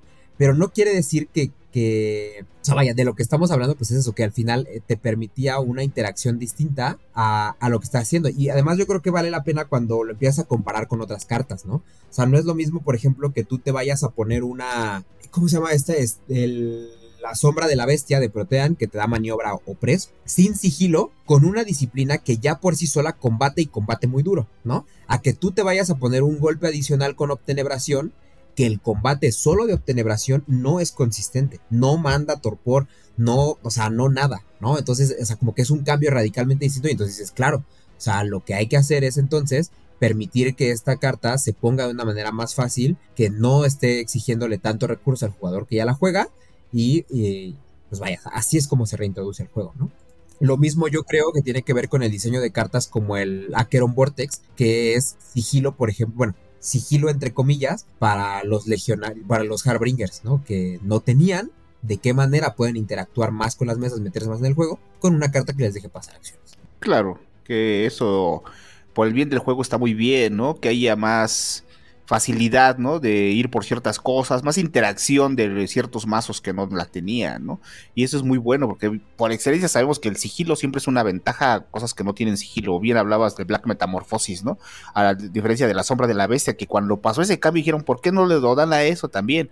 Pero ya cuando vimos toda la brutalidad de cartas que hay de Protea para ganar sigilo, que dices, no manches, no lo necesita. A diferencia, vas a decirme, también Obtenebración tiene para pasar sigilo, pero a diferencia que cuestan más. O sea, por ejemplo, ahora ya tengo una forma del murciélago que me queda, te resta intercept, ¿no? Que la puedo usar. O muchas cosas más, o simplemente, pues ahí está, ¿no? O sea, muchos ajustes que se hicieron por el bien del juego, ¿no? Justo es así, y yo creo que ahora que traes a colación esta cuestión de, de quinta edición, ¿no? Que hablamos de las nuevas cartas que se van introduciendo y todo, yo creo que también va a ser muy importante para el futuro del juego y precisamente por eso del futuro del juego es que quería mostrar esta, este, esta conversación aquí a la mesa y que estuviera como bien presente en la cabeza de todos, es que ya hemos visto ejemplos de cartas que están en el límite, que yo creo que ya no se puede arrastrar ese hilo ni un puntito más, ¿no? Y yo creo que el gran ejemplo que tenemos de esto es el protocolo platino, ¿no? Una carta que está bien, ¿no? Que, yo no creo que esté rota ni nada, pero cuando tú le pones sigilo a todas las acciones de sangrado, que no cuesta, que ya te da más uno de bleed, que no sé qué, o sea, como que es la cadenita y que se van juntando todos los efectos que tú deseas en una sola carta, o sea, ya está en el límite de que eso no puede haber ninguna carta más que sea poquito más poderoso que esa, porque se nos cae todo, ¿no? O sea, tú lo que tienes es una acción de sangrado que entra en un arquetipo de Steel Bleed, pero que te solita por sí misma te reduce la cantidad de cartas de puro sigilo que tú tienes que tener en el mazo, ¿no? Entonces, por lo tanto, hace que haya menos cartas inútiles, entre comillas, dentro de tu mazo, te hace un mazo más eficiente, te hace no sé qué, ¿no? Entonces, si ese hilo se estira un poquito más, nos volvemos a encaminar a lo de la no interacción, a lo de no responder activamente con construcción de mazo, con lo que puedan hacer los demás jugadores, la desgaste de recursos y todo esto que venimos hablando en esta conversación, ¿no? Entonces, sí es bien importante poner el ojo en esas cosas que ya están topándose a, límites peligrosos, ¿no? Porque o sea, como que eso tiene que ser nuestro límite y de ahí para adentro. Fíjate que, por ejemplo, a mí, dos cartas que, que, me gustaron mucho, de quinta edición que vinieron con cambios y que me gustaron y me parecieron muy, muy, muy apropiados por la misma dinámica del juego, porque creo que es bien, son el Gangrel Rever y el Oxford University. Creo que los ajustes que les hicieron me parece bien, bien, bien, bien, bien. No quiero como simplemente tirarlo ahí tu comentario, pero eh, yo creo que sí es importante resaltar que ninguno de esos dos cambios, eh, vaya, tenían que ver con una cuestión más de la eficiencia de las cartas y de jugarlas y que se sintiera como que lo que pagas es lo que estás recibiendo a un tema como tal del que estamos hablando de, de, interacción, ¿no? O sea, porque no es lo mismo, no es lo mismo un cambio ahí de que. Eh, pero bueno, lo que sí podemos hablar, y eso vale la pena como eh, ya para ir encaminándonos hacia la salida de este, de este tema, es hablar si aún, si aún hoy en día existen los, los mazos no interactivos en Betes, ¿no? Se habló, por ejemplo, ya de, de los mazos turbo, ¿no? Del turbo varón, del cibelotrón, que de hecho, como bien decía Carlos, son mazos que aún existen, que aún es, o sea, todas las cartas de las que forman parte, o la mayoría de ellas, creo que una cosa que era común que ya no es legal es el, eh, la carta esta de Lilith, de lo que te hacía bajar y que te daba 3 de sangre cuando ya no tenías nada. Eh, creo que esa es la única cosa que de pronto yo he visto que entraban muchas en esas construcciones y que ya no es legal. Pero fuera de eso, todo se sigue, o sea, está presente, ¿no? Eh, pero bueno, o sea, ¿qué, otro tipo de mazos podemos pensar que se sientan así no interactivos? Dejemos de lado ya los mazos de Multimaster y de Legionarios que ya se habló el capítulo pasado, pero para ver más o menos por qué siguen ahí, por qué no se han baneado, de dónde están esas cosas, ¿no? Eh, a mí, por ejemplo, una cosa que se me ocurre que a lo mejor va a ser un poco controversial es lo que puede llegar a ser las purgas de Baltimore, ¿no? Eh, porque efectivamente puede ser cuando, cuando todo pasa bien, ¿no? Por ejemplo, se cumple el, sueño húmedo de Conan y su mazo de Stanislava, ¿no? En el que sale Stanislava, entonces todas sus acciones de purga son imbloqueables, todas sus acciones de Diablery son imbloqueables y nunca se queda sin recursos porque empieza a jalar sangre de todos lados que Diableriza, ¿no? Eh, y pues eso sigue ahí, y eso sigue siendo legal, ¿no? Claro. Oh, yo también me he preguntado eso y creo que tengo la misma incertidumbre o duda acerca de él, porque es un mazo muy rompemesas, ¿no? O sea, y aparte, como bien mencionas, no interactúa con nadie, porque sé que te voy a mandar a tropar a ti, a ti, a todo mundo. Entonces, ¿qué es lo que origina que estos mazos sigan ahí, no? ¿Qué los hace que sigan todavía aterrorizando las mesas, no? Mm, me he preguntado muchas veces, pero creo que depende de más factores, ¿no? No dependes de... O sea, hay cosas que se pueden evitar o sea, una purga la puedes bloquear, o sea, porque es una acción, no por sí sola, no hay algo que digas, estoy... Pasa con lo mismo con el Sensory, ¿no? El Sensory te lo voy y te lo quiero poner y lo puedes bloquear. Hay una interacción antes de que se desarrolle la pulga de Baltimore. Y nos ha tocado, creo que en el Atlantic Cup de hace dos años, a ti y a mí nos tocó una mesa que tuvimos que sacar al de las purgas. O entre todos nos dijimos, bueno, las purgas es este el problema, sacamos a las purgas y seguimos jugando. Hubo una interacción siempre y cuando, como bien mencionaban hace rato, que la mesa reconozca la amenaza y que digas, bueno, si la amenaza no la podemos sacar, la amenaza nos va a llevar a todos. Entonces, como que siempre hay como mayor interacción con ese tipo de mazos. Yo creo que por eso siguen existiendo, ¿no? O sea, esos y muchísimos mazos que son así de, de poderosos, porque también vimos hace poco que Oriol subió uno con esta Queen ¿no? Entonces, es un mazo que sigue teniendo, una carta más bien que sigue teniendo interacción con diferentes mazos, ¿no? O sea, construcciones con los mismos La Sombra, construcciones con Enkidu, los he visto, o sea, construcciones con la misma Stanislava, como mencionaba Luis pero siempre hay manera de, de, de, que le salga bien las cosas y de que también las de los demás jugadores no se queden viendo nada más, ¿no? Como está el espectáculo y digan, ah, pues qué chido tu mazo y voy a ver cómo nos mata a todos, ¿no? Que tomen la acción, ¿no? Porque hay muchísimas cosas que se pueden hacer. Muchas veces a lo mejor si él arma bien su juego va a ser difícil y a lo mejor no lo logras, pero yo siento que por eso sigue existiendo, ¿no? Que porque todavía hay cierta interacción, que es lo que mencionamos con ese tipo de mazos. Así es, la ventana nunca está cerrada con las purgas, sobre todo porque motiva otro tipo de juego. Eh, y si las eliminas, quien se queda sin la interacción es quien las juega, que es un caso muy curioso. Fíjate que sumado, digo, efectivamente, y de hecho no hace mucho, yo recuerdo que alguna vez con David, este, le mandó un saludo, este, que lleva su mazo de purgas, en una mesa, o sea, sí le, sí le dijimos, Enrique y yo que estamos este, también en la mesa, le dijimos, le, hicimos un tutorial de por qué es que vamos a irte a rociar todos en la mesa, este, porque traes pulgas de Baltimore, ¿no? O sea, y le explicamos así, es que tu mazo funciona así, así, así, y no podemos, o sea, innegablemente es el peligro de la mesa, y si no dejamos, pues digo, posiblemente vamos a estar perdiendo cosas, pero es preferible a que tú, que tú sigas en mesa, o sea, aunque, aunque tú sigas este, interactuando, porque es demasiado violento. No, este, ya no voy a andar más en la explicación de, este, de las purgas, pero por ejemplo, algo que también, por ejemplo, recuerdo que mucho lo mencionaba Shaman, que también le mando otro saludo, Este, y una de las cosas más horribles que te puede pasar, por ejemplo, en, el Betes, es el robo de vampiros, ¿no? Y eso me lleva, por ejemplo, al mazo de Saulot, ¿no? De este, de las marionetas, ¿no? Que era horrible, o sea, y es un combo, o sea, es un combo muy rudo, muy rudo, muy brutal, porque en el, en el buena onda, pues te regresan el vampiro, ¿no? Entre, pero pueden ser bien malvados si te lo queman y te dejan, o sea, dices, puta, o sea, que pinche, y era horrible, o sea, eh, y era horrible, porque además es difícil bloquearlos, ¿no? Por, todo, por todas las herramientas que tiene ese mazo, ¿no?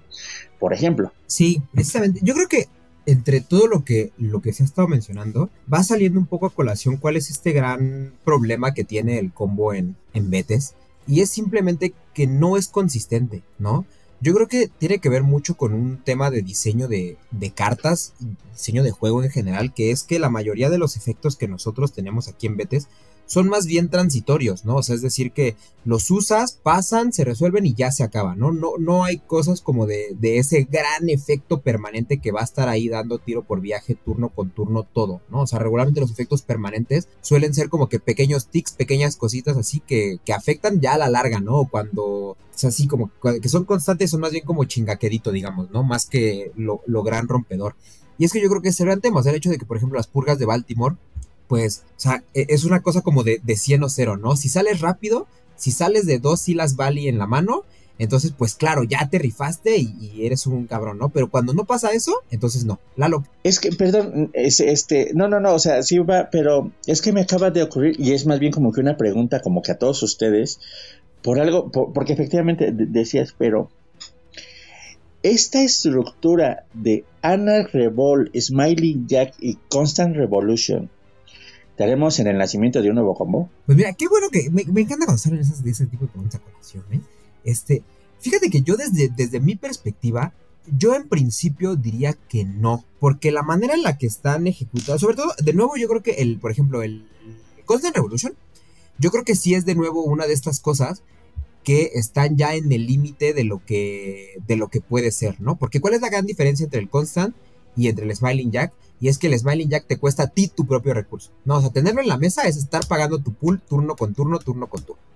Entonces, eso lo que quiere decir es que no funciona por sí solo. O sea, tú necesitas tener un armado en el que tú también estés generando recurso turno por turno, en el que puedas solventarlo, ¿no? Por ejemplo, apenas nos pasó el, sábado en que estábamos jugando ahí justo en el stash, que eh, yo llevaba un mazo de combate y adelante estaba Chups con unas arimanes. Y que yo sabía por cómo funcionaban esas arimanes, que en el momento en el que entrara un rifle, yo no iba a poder hacer nada porque entraba el rifle, entraba el Smiling Jack y ya no teníamos manera de pasar, ¿no? Había otros dos mazos que no llevaban sigilo y, ya con un rifle ya nadie podía pegarle. Pero ¿qué pasó? Que Chups no, no robó Bessel. Entonces, pues que dijimos, pues es que lo que toca es sangrarlo completo. Ya ni siquiera preocuparnos por los vampiros, es sangrar, sangrar, sangrar, hacerle todo el daño que se pueda para que antes de que robe el Bessel ya no pueda jugar sus condiciones de victoria. Y entonces esas son las maneras con las que puedes interactuar, ¿no? Y son esas maneras en las que estás frenando las cosas que en teoría deberían generar esta inevitabilidad, ¿no?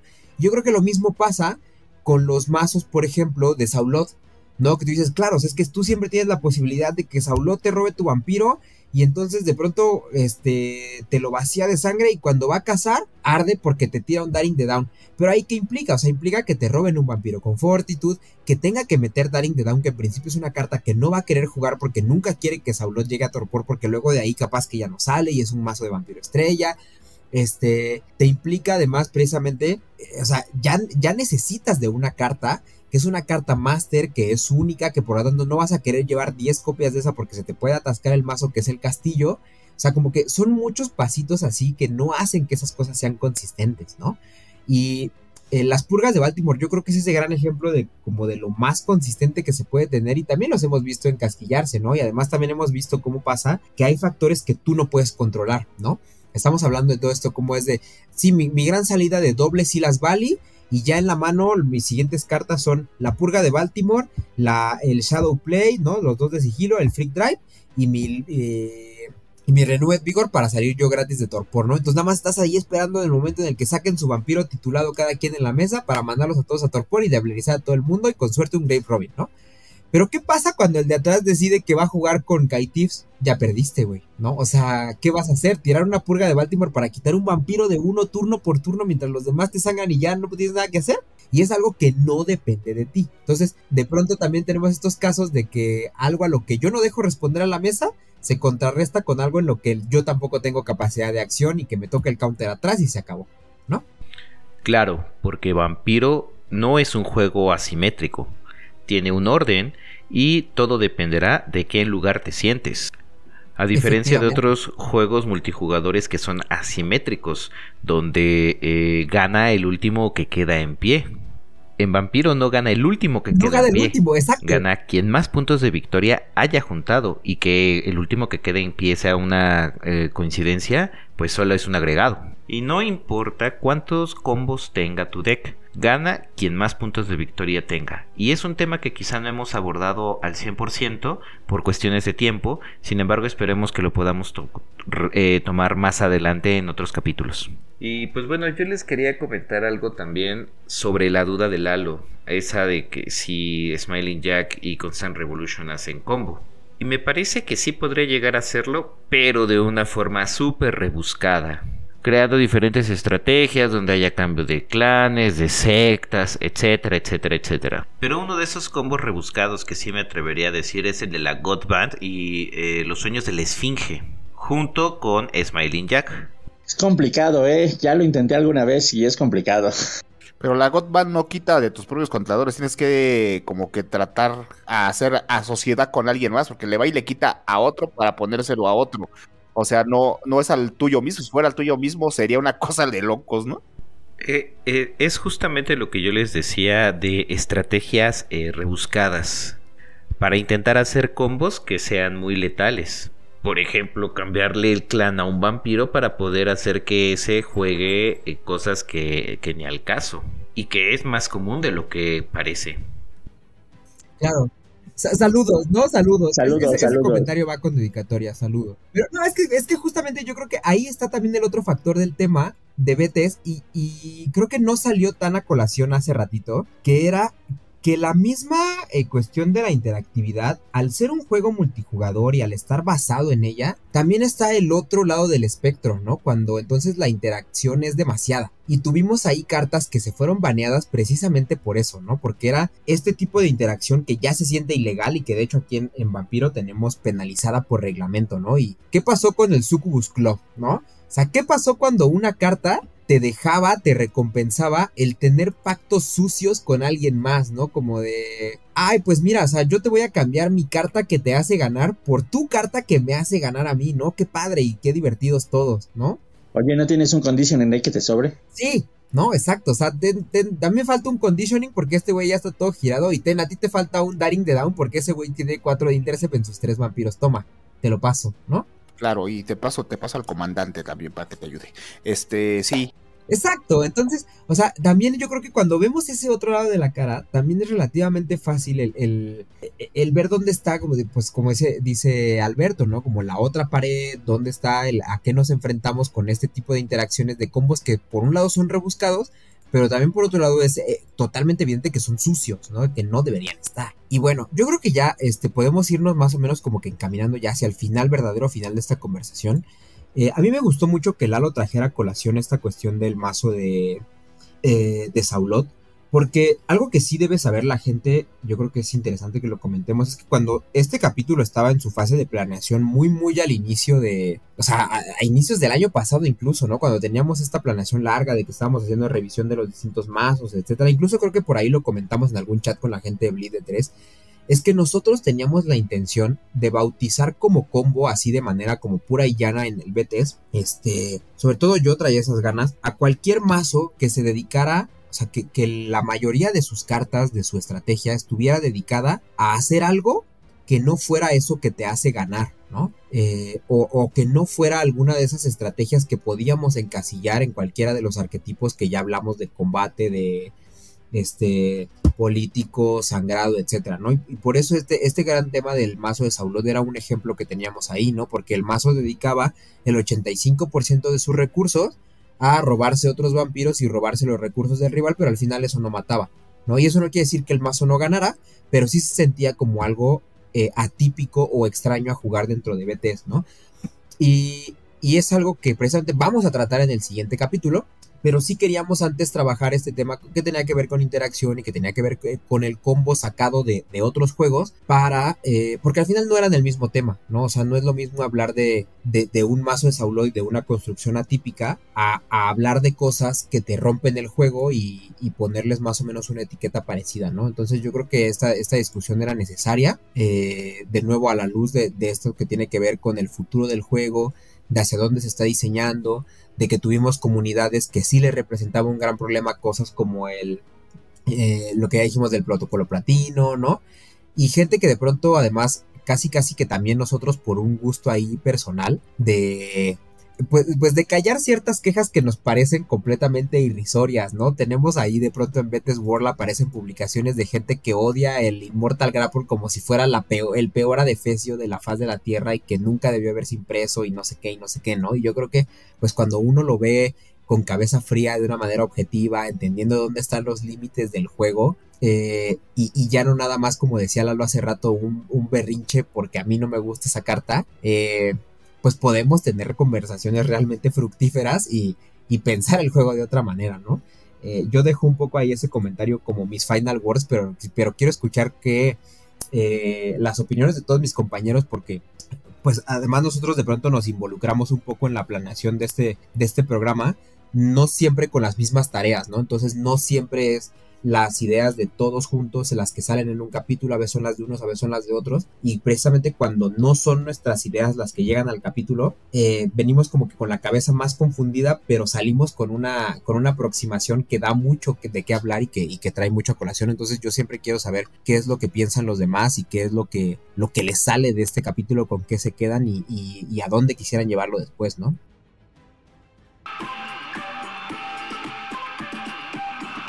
Todas las voces de la cultura friki están en las voces de Londres. Escúchalos en Spotify y otras plataformas.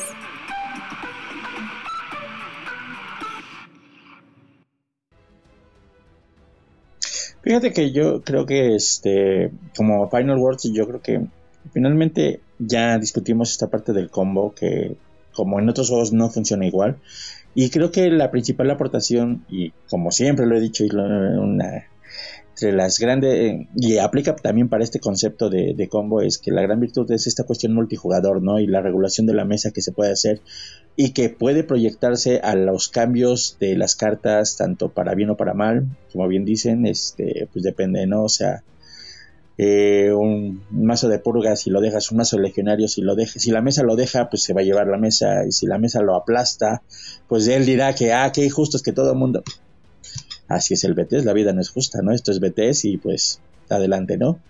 Saludos a todos, este, ya todos del otro lado del charco, que ya, ya, ya, Guillermo, ya, ya ya estamos haciendo más recurrente. Entonces, un saludo, un abrazo a todos por allá y pues, bien. Pues digo, para ser redundante, como bien menciona Luis, ¿no? Todas nuestras ideas son diversas y no por eso estamos aquí. Es bueno escuchar los, los puntos de vista de todos, ¿no? Porque a lo mejor Lalo concibe el combo diferente a, lo que lo concibo yo, lo que lo concibe Luisa, lo que lo concibe Alberto, o toda la gente que nos esté escuchando, para que muchos nos digan, ah, yo, para mí no es un combo, para mí es esto, pero bueno, es el punto de vista de cada quien, y como mencionamos la vez pasada con lo de los legionarios, ¿no? O sea, no podemos estar en la mente de todos, cada quien habla sobre su propia experiencia y eso es lo bueno del Betes, ¿no? Que hay tantas construcciones y hay tantos combos que pueden surgir, hay miles de cartas en donde tú te puedes basar y hay cosas que dices, ah, caray, no había pensado en esto, ¿no? Y eso es bueno, ¿no? Lo que hablamos de este capítulo es bueno. ¿Qué cartas estaban extremadamente fuera de rango? Como dice Luis, hay cartas que están en así, rozando el filo del rango que pretendemos que se está manejando actualmente.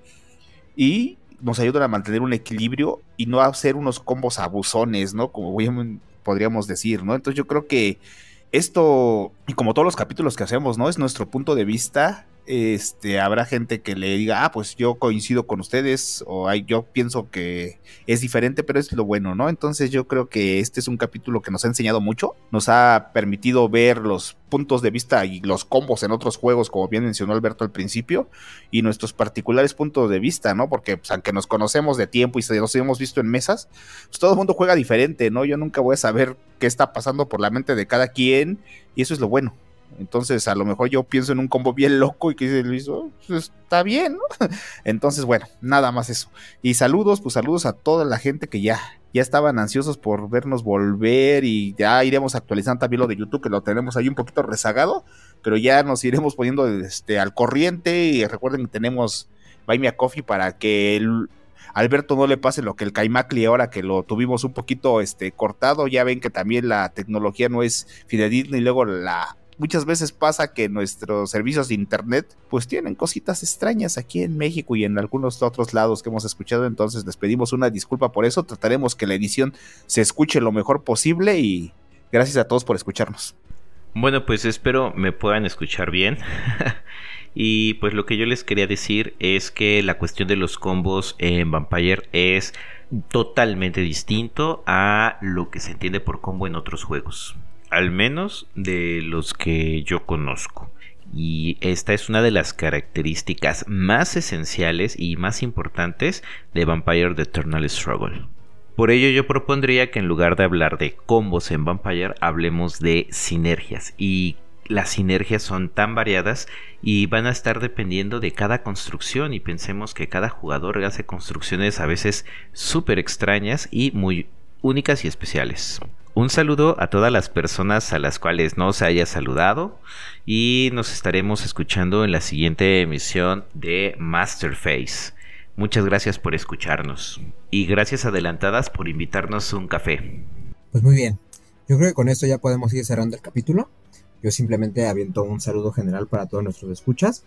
Y pues bien, como dicen, ya vamos a estar saliendo aquí cada 15 días de forma bien recurrente yo creo que lo que sí va a ser, lo que sí a nosotros sí nos daría muchísimo gusto también ahora que vamos a tener este otro medio que va a ser el By My Coffee, seguramente ahí vamos a tratar de motivar mucho esta conversación, es que eh, ahora que vamos a traer estos temas eh, ya mucho más por fuera del juego, que no son este análisis como tan, tan concreto de algo, dentro de como lo estamos viendo ahí en la pantalla, entonces hay poco que decir, sino que vamos a tener más discusiones de este tipo, un foro con digamos como que mucho más abierto, como dice Carlos, para la disparidad de ideas, para todo esto, entonces pues llénenos también ahí con comentarios, ¿no? Queremos saber qué es lo que piensa la gente, qué es lo que opina de cada uno de estos temas y cuáles son sus propias perspectivas, porque pues de ahí también eso, o sea, es lo que está padre, ¿no? No, no, tenemos los micrófonos nada más nosotros aquí para, para darnos la chaqueta mental, como se dice acá del pronto en México, y para darnos gusto narcisista de poner nuestras propias ideas nada más ahí, sino que se trata de que haya conversación, de, como, de lo que siempre se ha tratado, que es de que esta comunidad esté activa y participativa dentro de sí misma. Entonces, pues nada, ¿no? Déjenos ahí todos los comentarios que puedan, mándenos mensajes para los que están ahí en el grupo de, de Telegram, ¿no? De, de Betes Hispano Latino, pues ahí también échenos los comentarios, ¿no? Hay que entrarle ahí a la discusión. Esperamos que también de pronto en el grupo de Betes México salgan ese tipo de conversaciones y estén estos temas en discusión, porque pues nos gusta, ¿no? Eso es lo que queremos generar con el podcast. Entonces, pues nada, eh, simplemente les recordamos que si a ustedes les gusta, ah, aquí tenemos otra cosa. Digo, y ahorita hablando del grupo que tenemos en Telegram, en Instagram tenemos ahí este el acceso para toda la gente que quiere interactuar con nosotros. También hay gente de Blade 3, hay gente de este libro de Noob. Entonces, y hay amigos bolivianos también, que de hecho no lo habíamos mencionado. Creo que nos agarró cuando estuvimos en el receso, que también andan ahí en el grupo. Creo que no sé si tengan una comunidad muy grande, pero también ahí anda gente de Bolivia. Entonces, este, vayan a nuestro Instagram, nuestro Linktree, creo que también anda por ahí. Este, y agréguense y pregunten y pues, ahí interactúen con nosotros, ahí estamos todos. Entonces, pues ahí agréguense. Continúa Luis. Efectivamente, gracias por el recordatorio porque ya no lo tenía en mente. Sí, para que luego no, cuando tengan ahí la duda de, ay, yo cómo me, me agrego, no sé qué, al grupo, etcétera, etcétera, bueno, pues ahí, ahí están las formas, ¿no? Entonces, pues nada, ahora sí ya cerramos y simplemente recordarles que si a ustedes les gusta todos los temas de los que estamos hablando, les apasiona Vampire Eternal Struggle, igual que a nosotros, les gusta Vampiro en todas una de sus formas, ¿no? En, las series, en el rol, en todo lo que se pueda disfrutar de este gran mundo que es el mundo de tinieblas. Entonces, por favor, compártanos. Gracias por escuchar Master Face. Encuéntranos en Facebook Instagram y YouTube como Betes México. Cortinillas y menciones Pami West. Datos de contacto en la descripción.